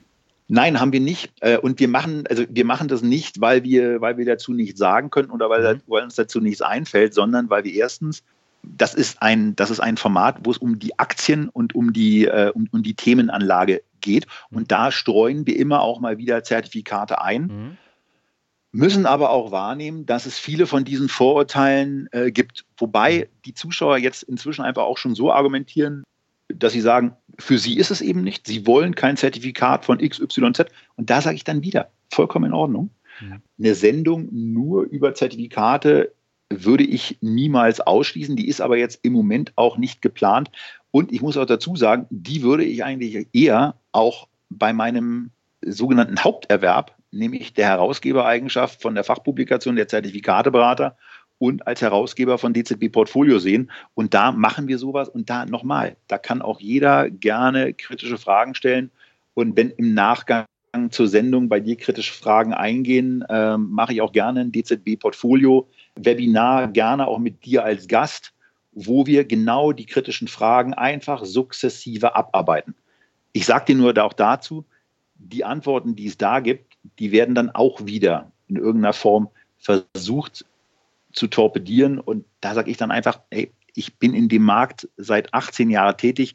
Wenn jemand, der äh, sich seit drei Monaten mit der Geldanlage beschäftigt oder von mir aus auch seit 30 Jahren mit der Geldanlage beschäftigt, aber erst seit drei Monaten mit Zertifikaten vorurteilsbehaftet reingeht, der wird immer einen Grund finden, diese Produkte nicht zu kaufen. Mhm. Und ich finde glücklicherweise für mich selber und auch für unsere Leser und auch für äh, ganz, ganz viele deutsche Privatanleger genug Gründe, dank derer sie ihre Skepsis gegenüber der Kapitalanlage abbauen können. Sehr schön. Ja, vielen Dank für das Angebot. Das heißt, an alle Hörerinnen und Hörer, wenn ihr Fragen habt, schreibt sie in die Kommentare in dem äh, Blogartikel. Und wenn da sehr viele Fragen sind, dann sollten wir das tatsächlich mal ins Auge fassen. Und zwar, und da ruhig, da ruhig, also eine Bitte, man, man reagiert ja immer auf einen Tonfall. Mhm. Gerne kann jeder kritische Fragen stellen, kritische Hinweise geben. Äh, in dem Moment, wo ein bestimmtes Vokabular mit drin ist, weiß ja jeder aus Diskussionen selber, dass er sich dann möglicherweise nicht so ganz äh, unemotional bestimmten Leuten annähern kann ich bin ja auch nur ein Mensch. Von daher, der Ton macht auch bei Kritik die Musik und Kritik und äh, auch kritische Nachfragen mit einem, mit, mit lustigen Unterton sehr, sehr gerne und äh, Angebot steht. Also jederzeit. Jetzt muss ich ein bisschen schmunzeln, weil diese Kommentare hast du in der Regel häufiger bei YouTube als äh, bei Blogs oder Podcast-Folgen. Das freut mich. Nun muss ich aber auch gestehen, dass ich bei, bei Blogs und bei Kommentaren von Blogs da bin ich Laie. Da kann ich mir kein Urteil darüber erlauben und da muss ich ganz vorsichtig sein, was ich sage. Wenn ich damit also deinen, äh, deinen Lesern zu nahe getreten sein sollte und die pauschal als äh, beleidigende äh, Horde dargestellt habe, dafür sofort Entschuldigung. Aber also ein paar Videos bei Echtgeld TV haben gelehrt, dass ähm, in ganz merk, also dass in ganz lustigen Situationen auf einmal wirklich dann auch die Keule rausgeholt ja. wird und ähm, auf Basis einer einer einzigen vermeintlichen anderen Einschätzung die Gesamtkompetenz auf dann schon wieder lustige Art und Weise in Frage gestellt wird. Äh, ähm, gut, wie auch immer. Also ich freue mich auf kritische Fragen in deinem, in deinem Blogartikel und äh, auf das Zusammentragen von dir, Daniel. Und dann machen wir dazu gerne mal bei DZB Portfolio eine Sonderausgabe mit dem Finanzrocker und kritischen, kritischen Tönen zu Zertifikaten. Alles klar. Du hast eben in einem Nebensatz dein Portfolio vorgestellt. Wenn ich das richtig in Erinnerung habe, 20 Aktien und 11 ETFs oder waren das mehr ETFs? Warum hast du so eine Mischung da drin? Och, naja, das ist ja sowas, sowas entwickelt sich ja im Grunde genommen. Mhm. Also die, die, die 20 Aktien, das hat sich im Grunde genommen irgendwann, irgendwann so ergeben, dass ich immer mal wieder das eine oder andere Unternehmen einfach gut oder günstig fand und dann eben äh, investiert habe. Ich habe in den letzten paar Jahren eher daran gearbeitet, Positionen äh, auch abzubauen und dann andere Positionen zu vergrößern, weil ich gesagt habe, so unter einem Prozent vom liquiden Nettovermögen mhm. möchte ich eigentlich keine, keine Einzelaktie haben. Das ist mhm. mein Ansatz. Ja, das ist, so, so gehe ich davor. Und äh, bei mir sind es jetzt eben so in etwa 20 Einzeltitel, die, die auf einer Gewichtung eben irgendwie von, von 30 oder 35 Prozent laufen. Mhm. Also ganz aktuell kann ich es nicht sagen, weil ich mache das immer so quartalsweise und habe es am 30.06. das letzte Mal gemacht und habe, weil du mir die Frage ja netterweise vorher äh, auch geschickt hast, mal mhm. nachguckt, wie stand es eigentlich. Äh, weil bei einer, bei einer Allokation ist es ja wie bei so vielen Dingen. Es gibt eigentlich nur, es gibt für jeden, jeden eine andere, es gibt für jeden genau eine richtige. Und die richtige Allokation ist die, mit der er abends äh, beruhigt einschläft und morgens entspannt aufwacht. Ähm, und wenn, wenn, wenn das bei dem, bei, dem, bei dem eigenen Wertpapierdepot nicht so ist, dann ist man falsch aufgestellt, ganz einfach. Und ich merke es beispielsweise auch, wenn, wenn mal eine Aktie dann irgendwie besonders stark gelaufen ist, dass ich ab irgendeinem Punkt aufgrund der Gewichtung dieser Aktie, bei einem ETF ist mir das noch nicht passiert, dass mir eine starke negative Bewegung dann eben irgendwie auch mal so ein bisschen den Tag verhageln kann. Mhm. Und wenn ich sowas wahrnehme, dann baue ich die Positionsgröße auch gerne mal ab ähm, und stocke dann wieder bei anderen, bei anderen Positionen auf. Mhm. Aber das heißt, bei den ETFs sind es jetzt so spezielle ETFs wie Robotics oder sowas oder hast du da äh, tatsächlich äh, Märkte drin, also S&P 500 oder sowas? Ja, also ähm, den, ich habe weder den, den Robotics äh, noch den, den S&P 500, sondern ich bin beispielsweise, äh, in, also ein, um einen meiner Lieblings-ETFs zu nennen, in einem Vietnam-ETF mhm. investiert. Okay. Äh, das kam einfach vor dem Hintergrund einer, einer Reise ähm, als Ergebnis raus. Ich war mit einem sehr guten Freund in Kambodscha und Vietnam unterwegs mhm. und ich fand das Land, also ich habe noch nie so ein Land so wahrgenommen, mit, mit einer äh, so begeisterungsfähigen jungen Bevölkerung, bei denen man wirklich die Gier auf, auf Wachstum, auf Erfolg wahrgenommen hat. Und da habe ich noch auf dem Rückflug meine erste Position in einem Deutsche Bank Vietnam ETF äh, aufgebaut. Mhm. Und ansonsten, ich habe auch einen, einen, einen Goldbugs-ETF bei mir drin. Ich habe einen China-ETF, einen Indien-ETF, äh, einen Russland-ETF mit dabei und spare ansonsten noch in, in einige andere ETFs, wo es auch regional plus thematisch ist. Also in mhm. Deutschland beispielsweise in MDAX und SDAX. Dann den, äh, auch den ETF, den wir in unserer Just One-Sendung vorgestellt haben, wo es um Unternehmensgröße geht weil ich eben sehr, sehr gerne auch kleinere Unternehmen, aber dann mit einer breiten Abdeckung kaufe. Und das sind dann die, die Sachen, die ich habe. Und da ist es eben auch mal ein weltweiter ETF. Aber ich habe beispielsweise auch keinen MSCI World. Ja, der macht ja dann auch keinen Sinn bei deinem Portfolio. Richtig, genau, genau. Der passt einfach nicht. Ja, genau, weil das sind ja dann tatsächlich auch Märkte, wo du nicht in Einzelaktien reingehen äh, kannst so groß. Also ob das nun Indien ist oder Russland würde noch gehen, aber Vietnam, da wird es auch schon wieder schwierig. Und Gold macht dann natürlich auch Sinn, wenn man dann äh, da über einen ETF reingeht. Genau. Und die, die, die Kosten, die kosten mitunter, mitunter eben auch mehr als die von, von sehr kostensensiblen Anlegern ja immer gern angeführten 0,2 oder maximal 0,3 Prozent. Aber da sage ich eben, ich weiß, ich weiß eben auch aufgrund meiner Zusammenarbeit mit Zertifikate und mit ETF-Emittenten, wie schwierig es ist, solche Märkte investierbar zu machen. Ein wirklich sehr guter Freund, mit dem ich äh, unter anderem in, in Vietnam war, der hat das für eine, für eine große holländische Bank gemacht, die im Zertifikategeschäft mal ganz weit vorne war mhm. und hat da die exotischsten Länder aufgetan. Und das ist eben massiv Arbeit, sich irgendwelche Lizenzen dazu besorgen, kostet auch gerne mal ganz ordentliches Geld und das muss eben an irgendeiner Stelle auch wieder verdient werden. Denn, das muss man ja auch mal sagen, wenn Dienstleister und ein Fondsanbieter, ein Zertifikateanbieter und auch ein Discount-Broker oder überhaupt ein Broker sind ja Dienstleister. Und wenn die mit ihrer Dienstleistung, mit der ich hoffentlich zufrieden bin, kein Geld verdienen, dann werden sie diese Dienstleistung irgendwann nicht mehr anbieten können. Und dann ist auch doof. Also von daher muss ich auch ein Interesse daran haben, eigentlich, wenn ich eine Dienstleistung in Anspruch nehme, dass derjenige, mit dem ich da zusammenarbeite, Geld verdient. Und wenn ich das nicht will, auch da sage ich wieder, das ist vollkommen in Ordnung. Das soll jeder für sich selber entscheiden. Dann kaufe ich eben nur Einzeltitel, weil da muss ich mich nur mit den teilweise merkwürdigen Gehältern und Bonusvereinbarungen von den Vorständen rumschlagen, darf dann aber auch zur HV und die entsprechend kritisieren. Ja, nee, was du gerade gesagt hast, das stimmt natürlich. Also gerade wenn ich in äh, so kleinere Märkte reingehe, wo es sehr schwer ist, Einzeltitel dann auch zu kaufen, dann äh, verursacht das natürlich höhere Kosten und deswegen ist jetzt auch so ein Frontier Market ETF so teuer. Davon gibt es ja auch nur zwei und das haut dann natürlich ordentlich rein. Und es gibt ja auch einige Leute, die dann sagen, sie wollen unbedingt da noch rein investieren, aber das ist überhaupt nicht sinnvoll mit ganz kleinen Betrag da reinzugehen. Wenn, dann müsste man da eben auch schon ein bisschen breiter anlegen und so ein Frontier Market ETF, der schwankt natürlich auch deutlich mehr. Ja, also und, und auch da, auch da wieder, wieder den Punkt, wir hatten ja, wir hatten ja in einer, in einer Sendung mal einen Emerging Market Fondsmanager zu Gast, mhm, ja. der von seinem Fonds selber gesagt hat, ja, mein Fonds ist exorbitant teuer. Mhm. Äh, also ich, ich, weiß noch, wie ich in dem Interview da schon gesagt habe, das hat, er, hat er das jetzt gerade wirklich genau so gesagt und das, das war eben so, weil der obendrein eben auch eine extrem, äh, eine extrem ehrliche Haut ist und da war eben, da ist eben auch die Situation.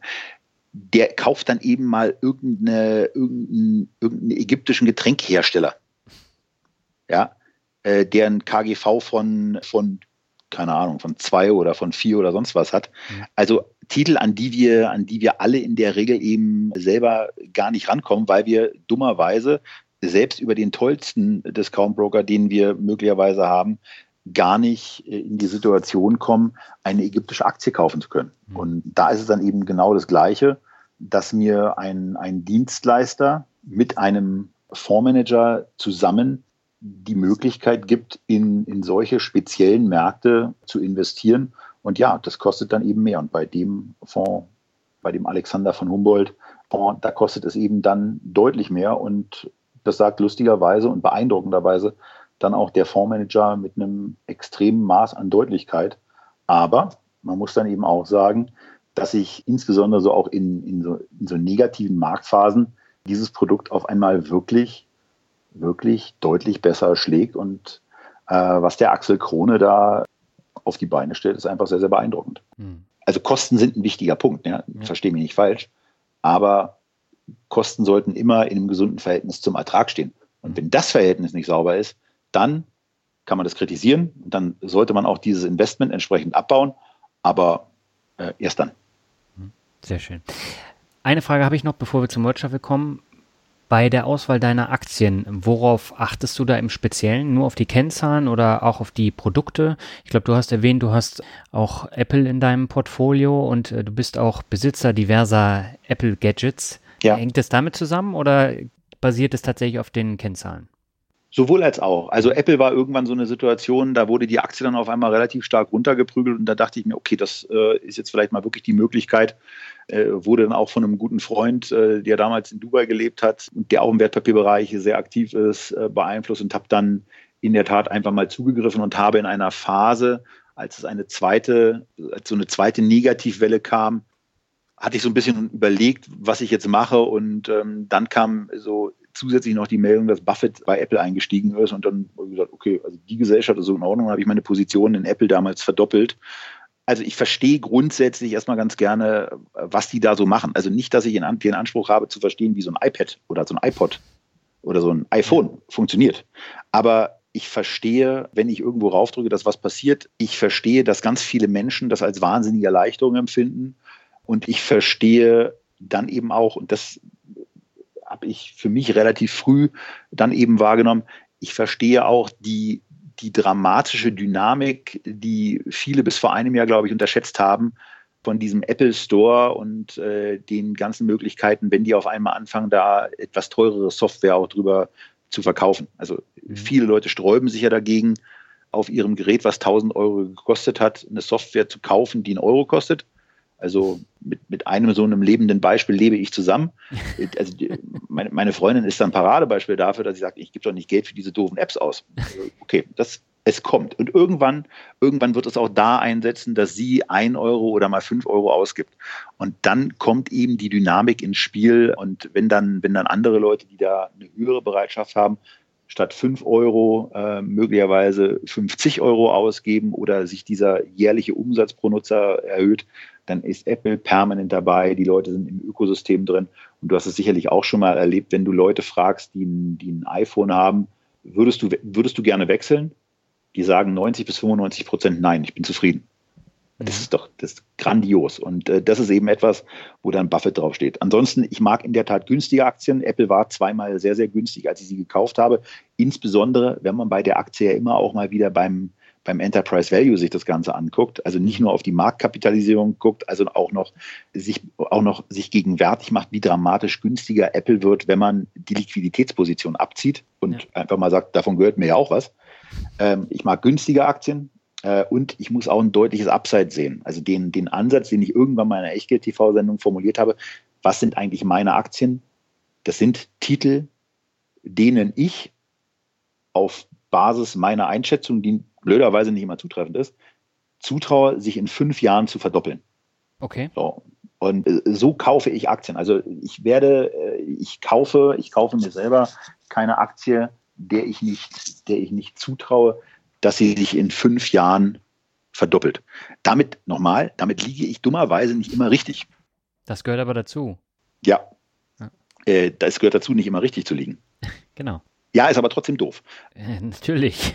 Aber das ja. ist halt die Geldanlage, ne? Genau, so sieht es aus. Aber ich sage dann immer, wenn mir, das, wenn mir das in drei von fünf Fällen gelingt, dass sie sich verdoppeln, mindestens, mhm. und ich in einem Fall die Situation habe, dass sich diese blöde Aktie halbiert und ich in einem Fall in der Situation bin, dass die unverändert steht, Mhm. Dann habe ich immer noch ein Portfoliozugewinn von 50 Prozent, eine Rendite pro Jahr von 8,44 Prozent.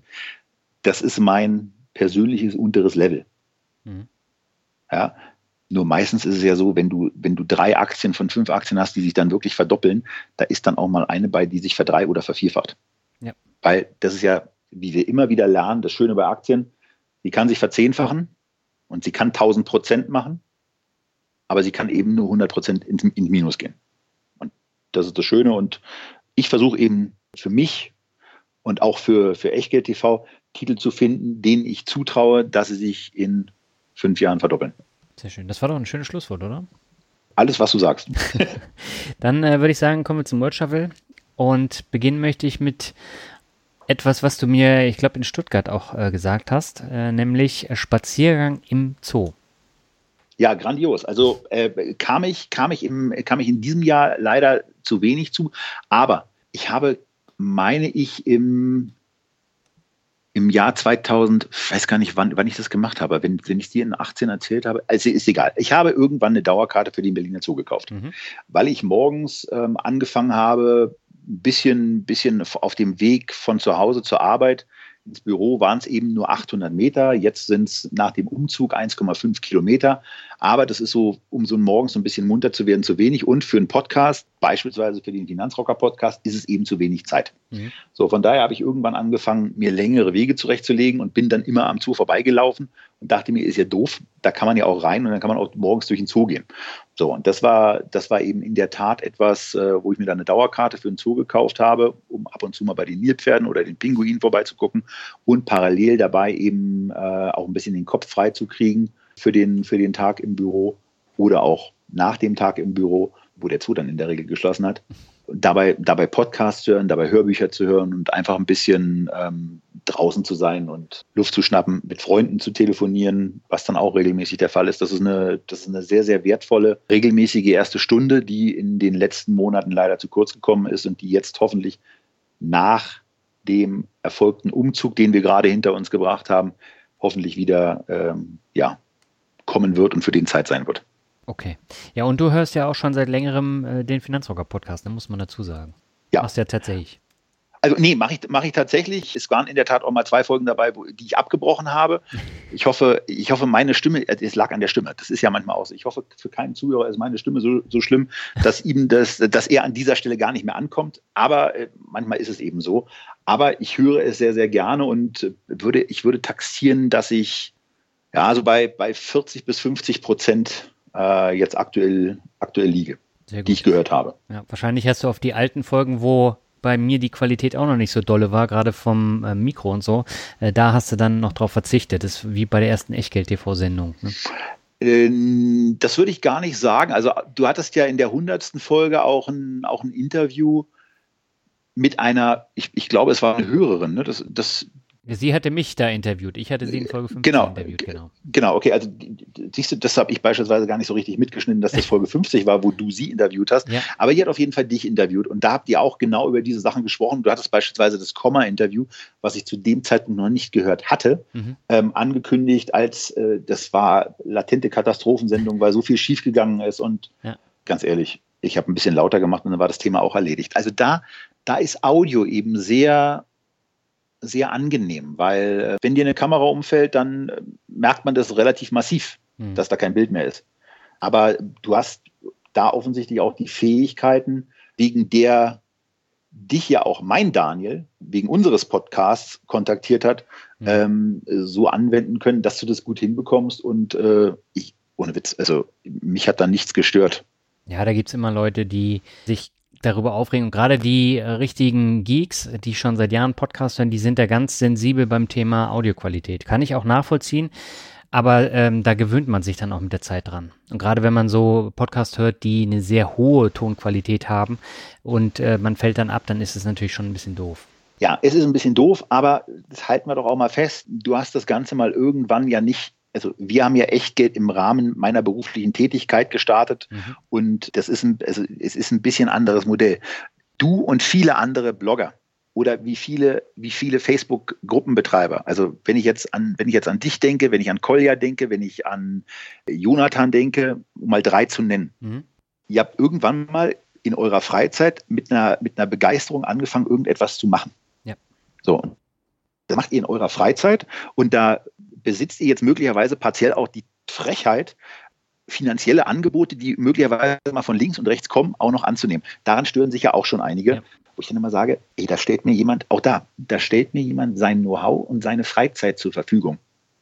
So, der ist dann obendrein auch noch nett. Und das war ja, ich war ja in der Blogger Lounge auf, in, in Stuttgart in der Tat kurz zu Gast und ich habe auch mit, mit, dem, mit dem Alex äh, dann kurz gesprochen, für den leider an der Stelle in irgendeiner Form zu wenig Zeit war, weil ich völlig überfordert davon war, dass auf einmal Leute auf mich zugeströmt sind, die, die unsere Sendung gesehen haben und ich vollkommen fassungslos war, was da auf einmal bei diesem, bei diesem Kurzbesuch von mir zu dem du mich ja noch reingewunken hast, äh, auf einmal passiert ist. Also äh, auch diese Dynamik, die hinter Podcast steht, ist unglaublich. Aber zurück zu dem Thema Tonqualität und Anspruchsdenken.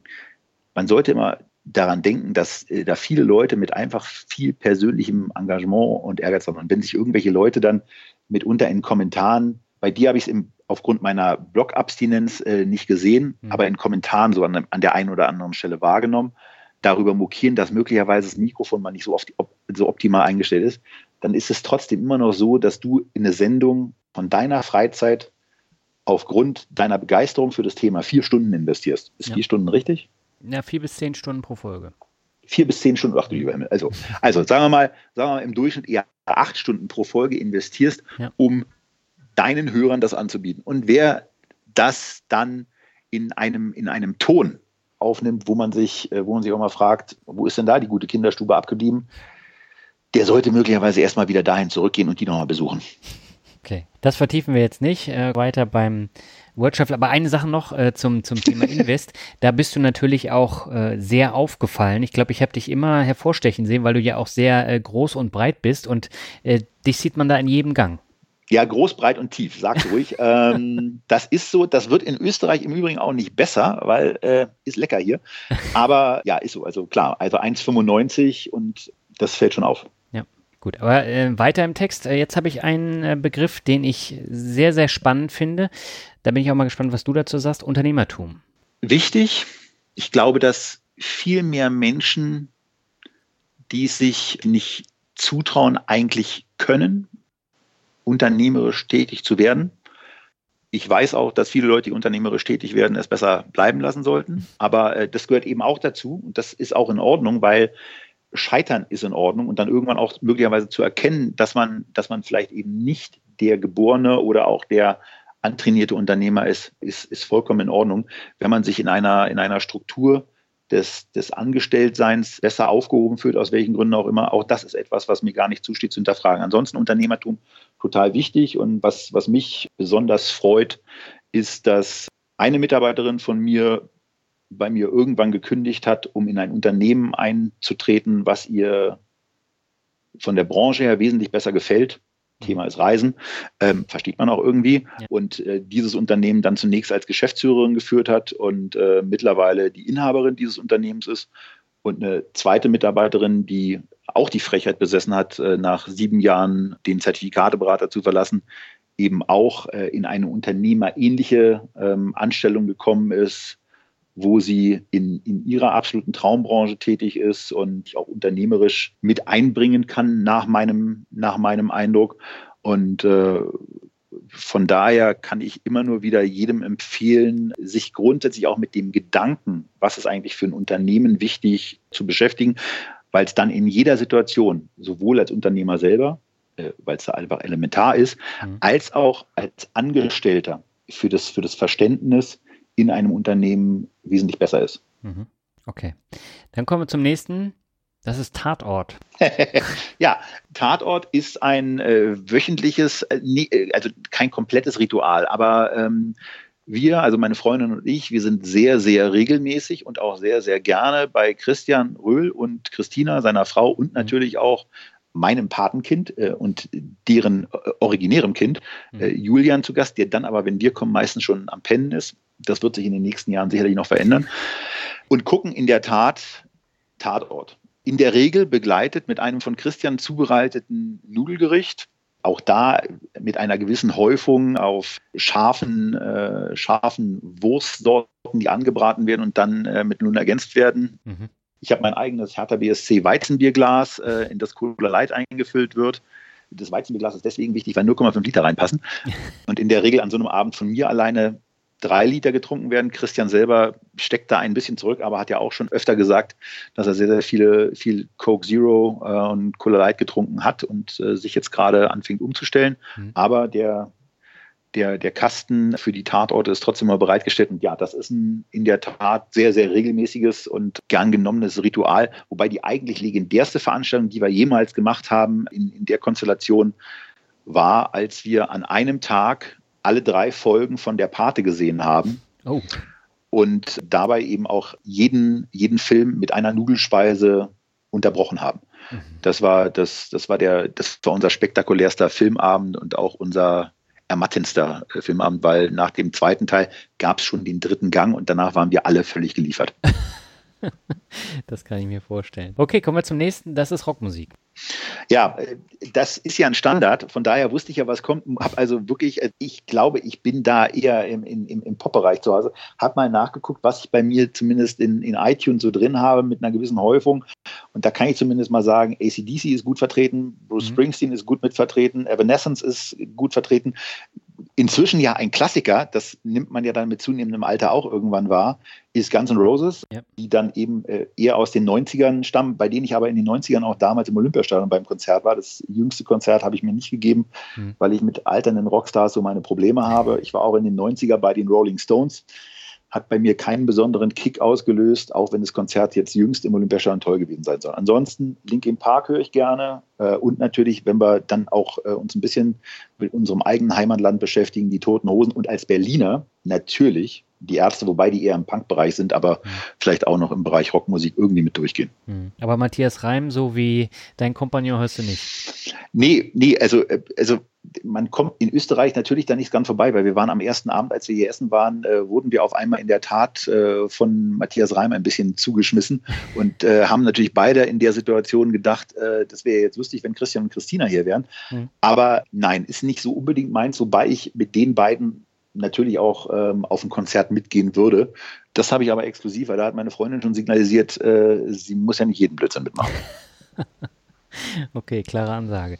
Gut, ich habe noch zwei Begriffe für dich, Tobias. Ja. Ähm, Kiva ist der nächste.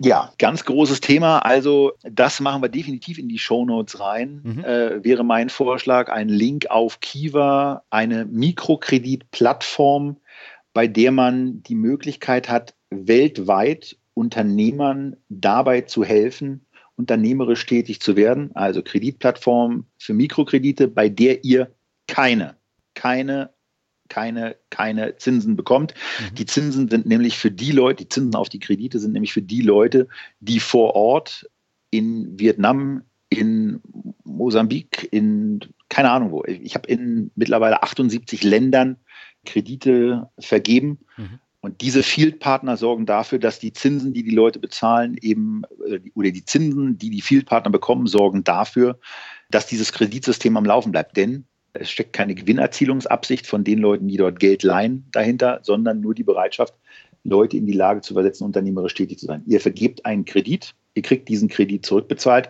und könnt dann den nächsten Kredit vergeben. Und das kann relativ krasse Züge annehmen. Ich habe mittlerweile bei Kiva 9000 US-Dollar oder mittlerweile ist übertrieben. Ich hatte vor Jahren bei Kiva 9000 US-Dollar insgesamt eingezahlt mhm.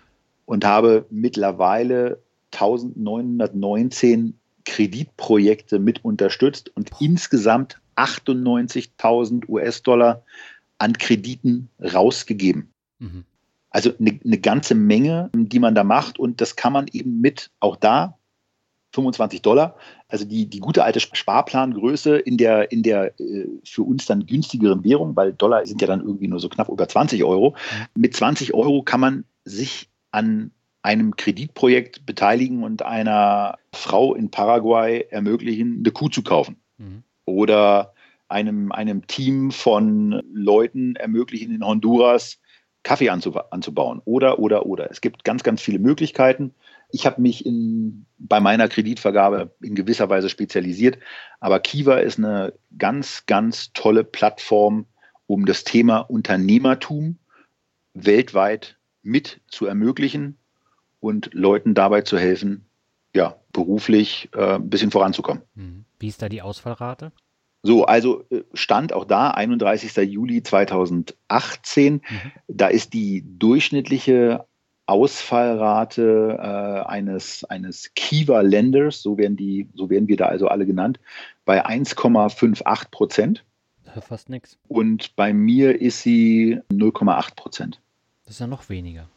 Also ist erstaunlich. Ja, ja, ja, ja, aber es ist, es sind eben auch inzwischen schon, also durch auch das Revolvierende, ne, äh, ist es eben auch so, dass es mittlerweile schon 694 Dollar 32 Cent sind, die bei mir defaulted sind. Mhm. Und dann gibt es noch so sowas wie, ähm, so, wie, so wie Währungsverluste. Wenn dann in Äthiopien eben äh, der, der Mensch, der sich seine Kuh kaufen will, sagt, also das Dollarrisiko kann ich jetzt nicht noch mit übernehmen, ich will in meiner einheimischen Währung zurückzahlen, mhm. dann trägst du das eben auch. Das weißt du aber vorher, dass du das machst. Also okay. ähm, in, der, in der Statistik hier ist es eben so, dass ich auch in der, in der Übersicht immer sehe, also von den 98.000 Dollar, die da mittlerweile durch das Investment von 9000 Dollar mittlerweile vergeben wurden, sind mir knapp 88.000 zurückbezahlt worden. Insgesamt habe ich 929 Dollar und 50 Cent verloren. Die sind dann eben blöderweise auch weg. Und äh, ja, 11,7 Prozent, die sind dann eben mal so ein bisschen delinquent. Also die, die, die da, da müssen die Field-Partner, dafür werden sie dann eben auch mit den Zinsen bezahlt. Mhm. Die müssen da ein bisschen daran erinnern, nach dem Motto, dass es kein Geschenk war, sondern dass es auch zurückzuzahlen ist. Und das machen die ganz fleißig und deswegen äh, gibt es da auch diese, diese Default Rate. Also Kiva, uneingeschränkte Empfehlung, unbedingt angucken, unbedingt drauf gucken und äh, nach Möglichkeit auch, wenn dann neben, neben den Aktieninvestments noch ein bisschen Geld übrig ist, eben auch machen und gerne auf dem, auf Basis des Links den ihr im Finanzrocker Blogartikel und in den Show Notes findet.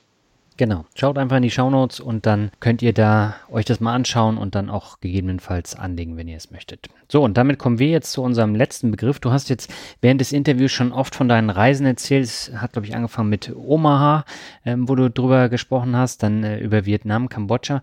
Reisen wäre der nächste Begriff. Du bist ja viel unterwegs. Jetzt muss ich mich halt, da ich Stammhörer bin, natürlich auch entsprechend beschwererisch äh, äußern. Du willst mir aber nicht sagen, dass Glück nicht kommt. Äh, den habe ich tatsächlich, weil ich was anderes machen wollte, weggelassen. Skandal. ähm, ja, also Reisen ist eine der, eine der großartigsten Beschäftigungen, die man machen kann, machen sollte und für die ich auch jedes Jahr einen, in meinen Augen zumindest recht ordentlichen Geldbetrag allokiere. Mhm. Also auch da wirklich allokiere und im Grunde genommen auch sage, auch wenn ich dann möglicherweise mal bei, bei, dem, bei dem Flugticket im ersten Moment zucke und bei irgendwelchen Hotelübernachtungen auch äh, am Zucken bin, aber sage, das ist äh, ein Investment in Erinnerungen und Erinnerungen sind das Tollste eigentlich, was man sich für Geld kaufen kann.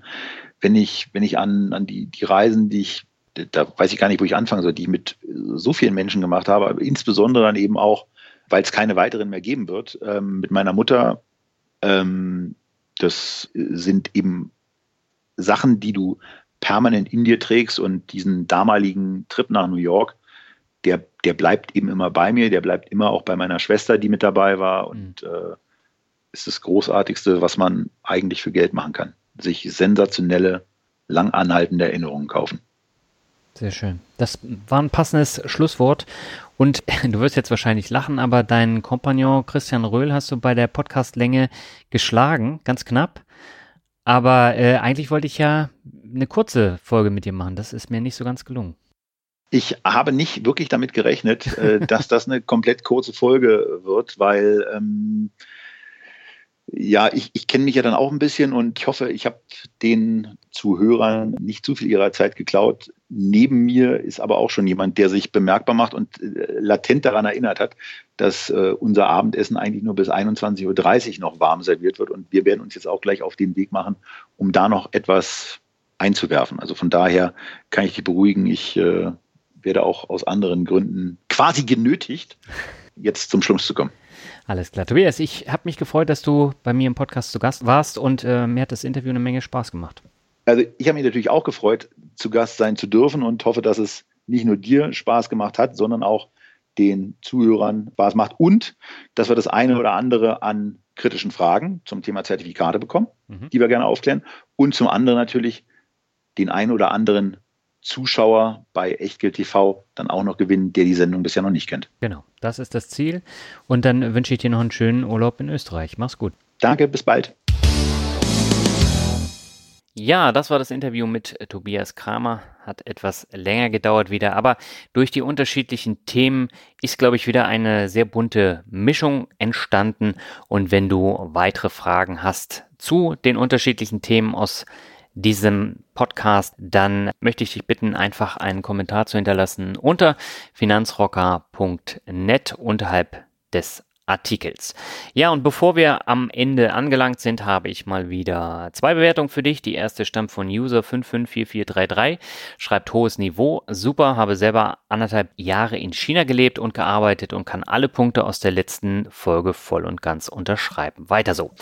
Ja, vielen Dank erstmal für die Bewertung. Er bezieht sich natürlich auf die Folge mit Gavin, die hinterher wirklich zum Dauerbrenner geworden ist. Also ich habe zu wenigen Podcast-Episoden so viel tiefgehendes Feedback auch bekommen. Und ja, von daher, die Folge mit Gavin gehört mit zu meinen äh, Lieblingsfolgen, weil ich mit Gavin ja auch im Vorfeld schon gesprochen habe und ich dieses Thema unheimlich äh, spannend finde und würde mich natürlich freuen, wenn ich ähnliche Themen wie China auch nochmal vertiefen könnte. Ja, und die letzte Bewertung für heute stammt von SX23296 und er schreibt, hochinteressanter und unterhaltsamer Finanzpodcast. Der Finanzrocker Dani Kort hat ein Talent, finanzielle Themen kompakt und unterhaltsam zu vermitteln. Vermutlich gerade deshalb, weil er keine Ausbildung im Bank- oder Finanzbereich hat, transferiert er simpel, aber fachlich korrekt das teilweise komplexe Wissen in die Sprache des einfachen Mannes. Anekdoten und Erzählungen aus eigenen Erfahrungen lockern den Podcast immer wieder auf. Mir gefallen die Folgen, in der Daniel das Wissen gemeinsam mit dem Finanzvisier Albert Warnecke vermittelt, ganz besonders. Bitte so weitermachen. Ja, ich danke dir für die Bewertung und äh, die Folgen, die er meint, beziehen sich natürlich auf der Finanzvisier rockt, meinen zweiten Podcast. Und ja, nächste Woche geht schon weiter. Äh, da gibt's ein Mixtape der etwas anderen Art. Beim letzten Mal hatte ich einen Krimi-Autor. Jetzt habe ich eine Zeichnerin zu Gast und äh, dieses Interview hat mir sehr, sehr viel Spaß gemacht, geht wieder über anderthalb Stunden und beleuchtet so einige Details mal aus der etwas anderen Perspektive. Und ja, so einen äh, Blick über den Tellerrand hatte ich bisher auch noch nicht. Und danach gibt's dann wieder ein sehr tiefgehendes Finanzgespräch mit einem äh, Thema, was ich in diesem Podcast auch nur am Rande bisher angesprochen habe. Damit bin ich am Ende angekommen. Sag ein herzliches Dankeschön für deine Aufmerksamkeit und bis nächste Woche. Ciao.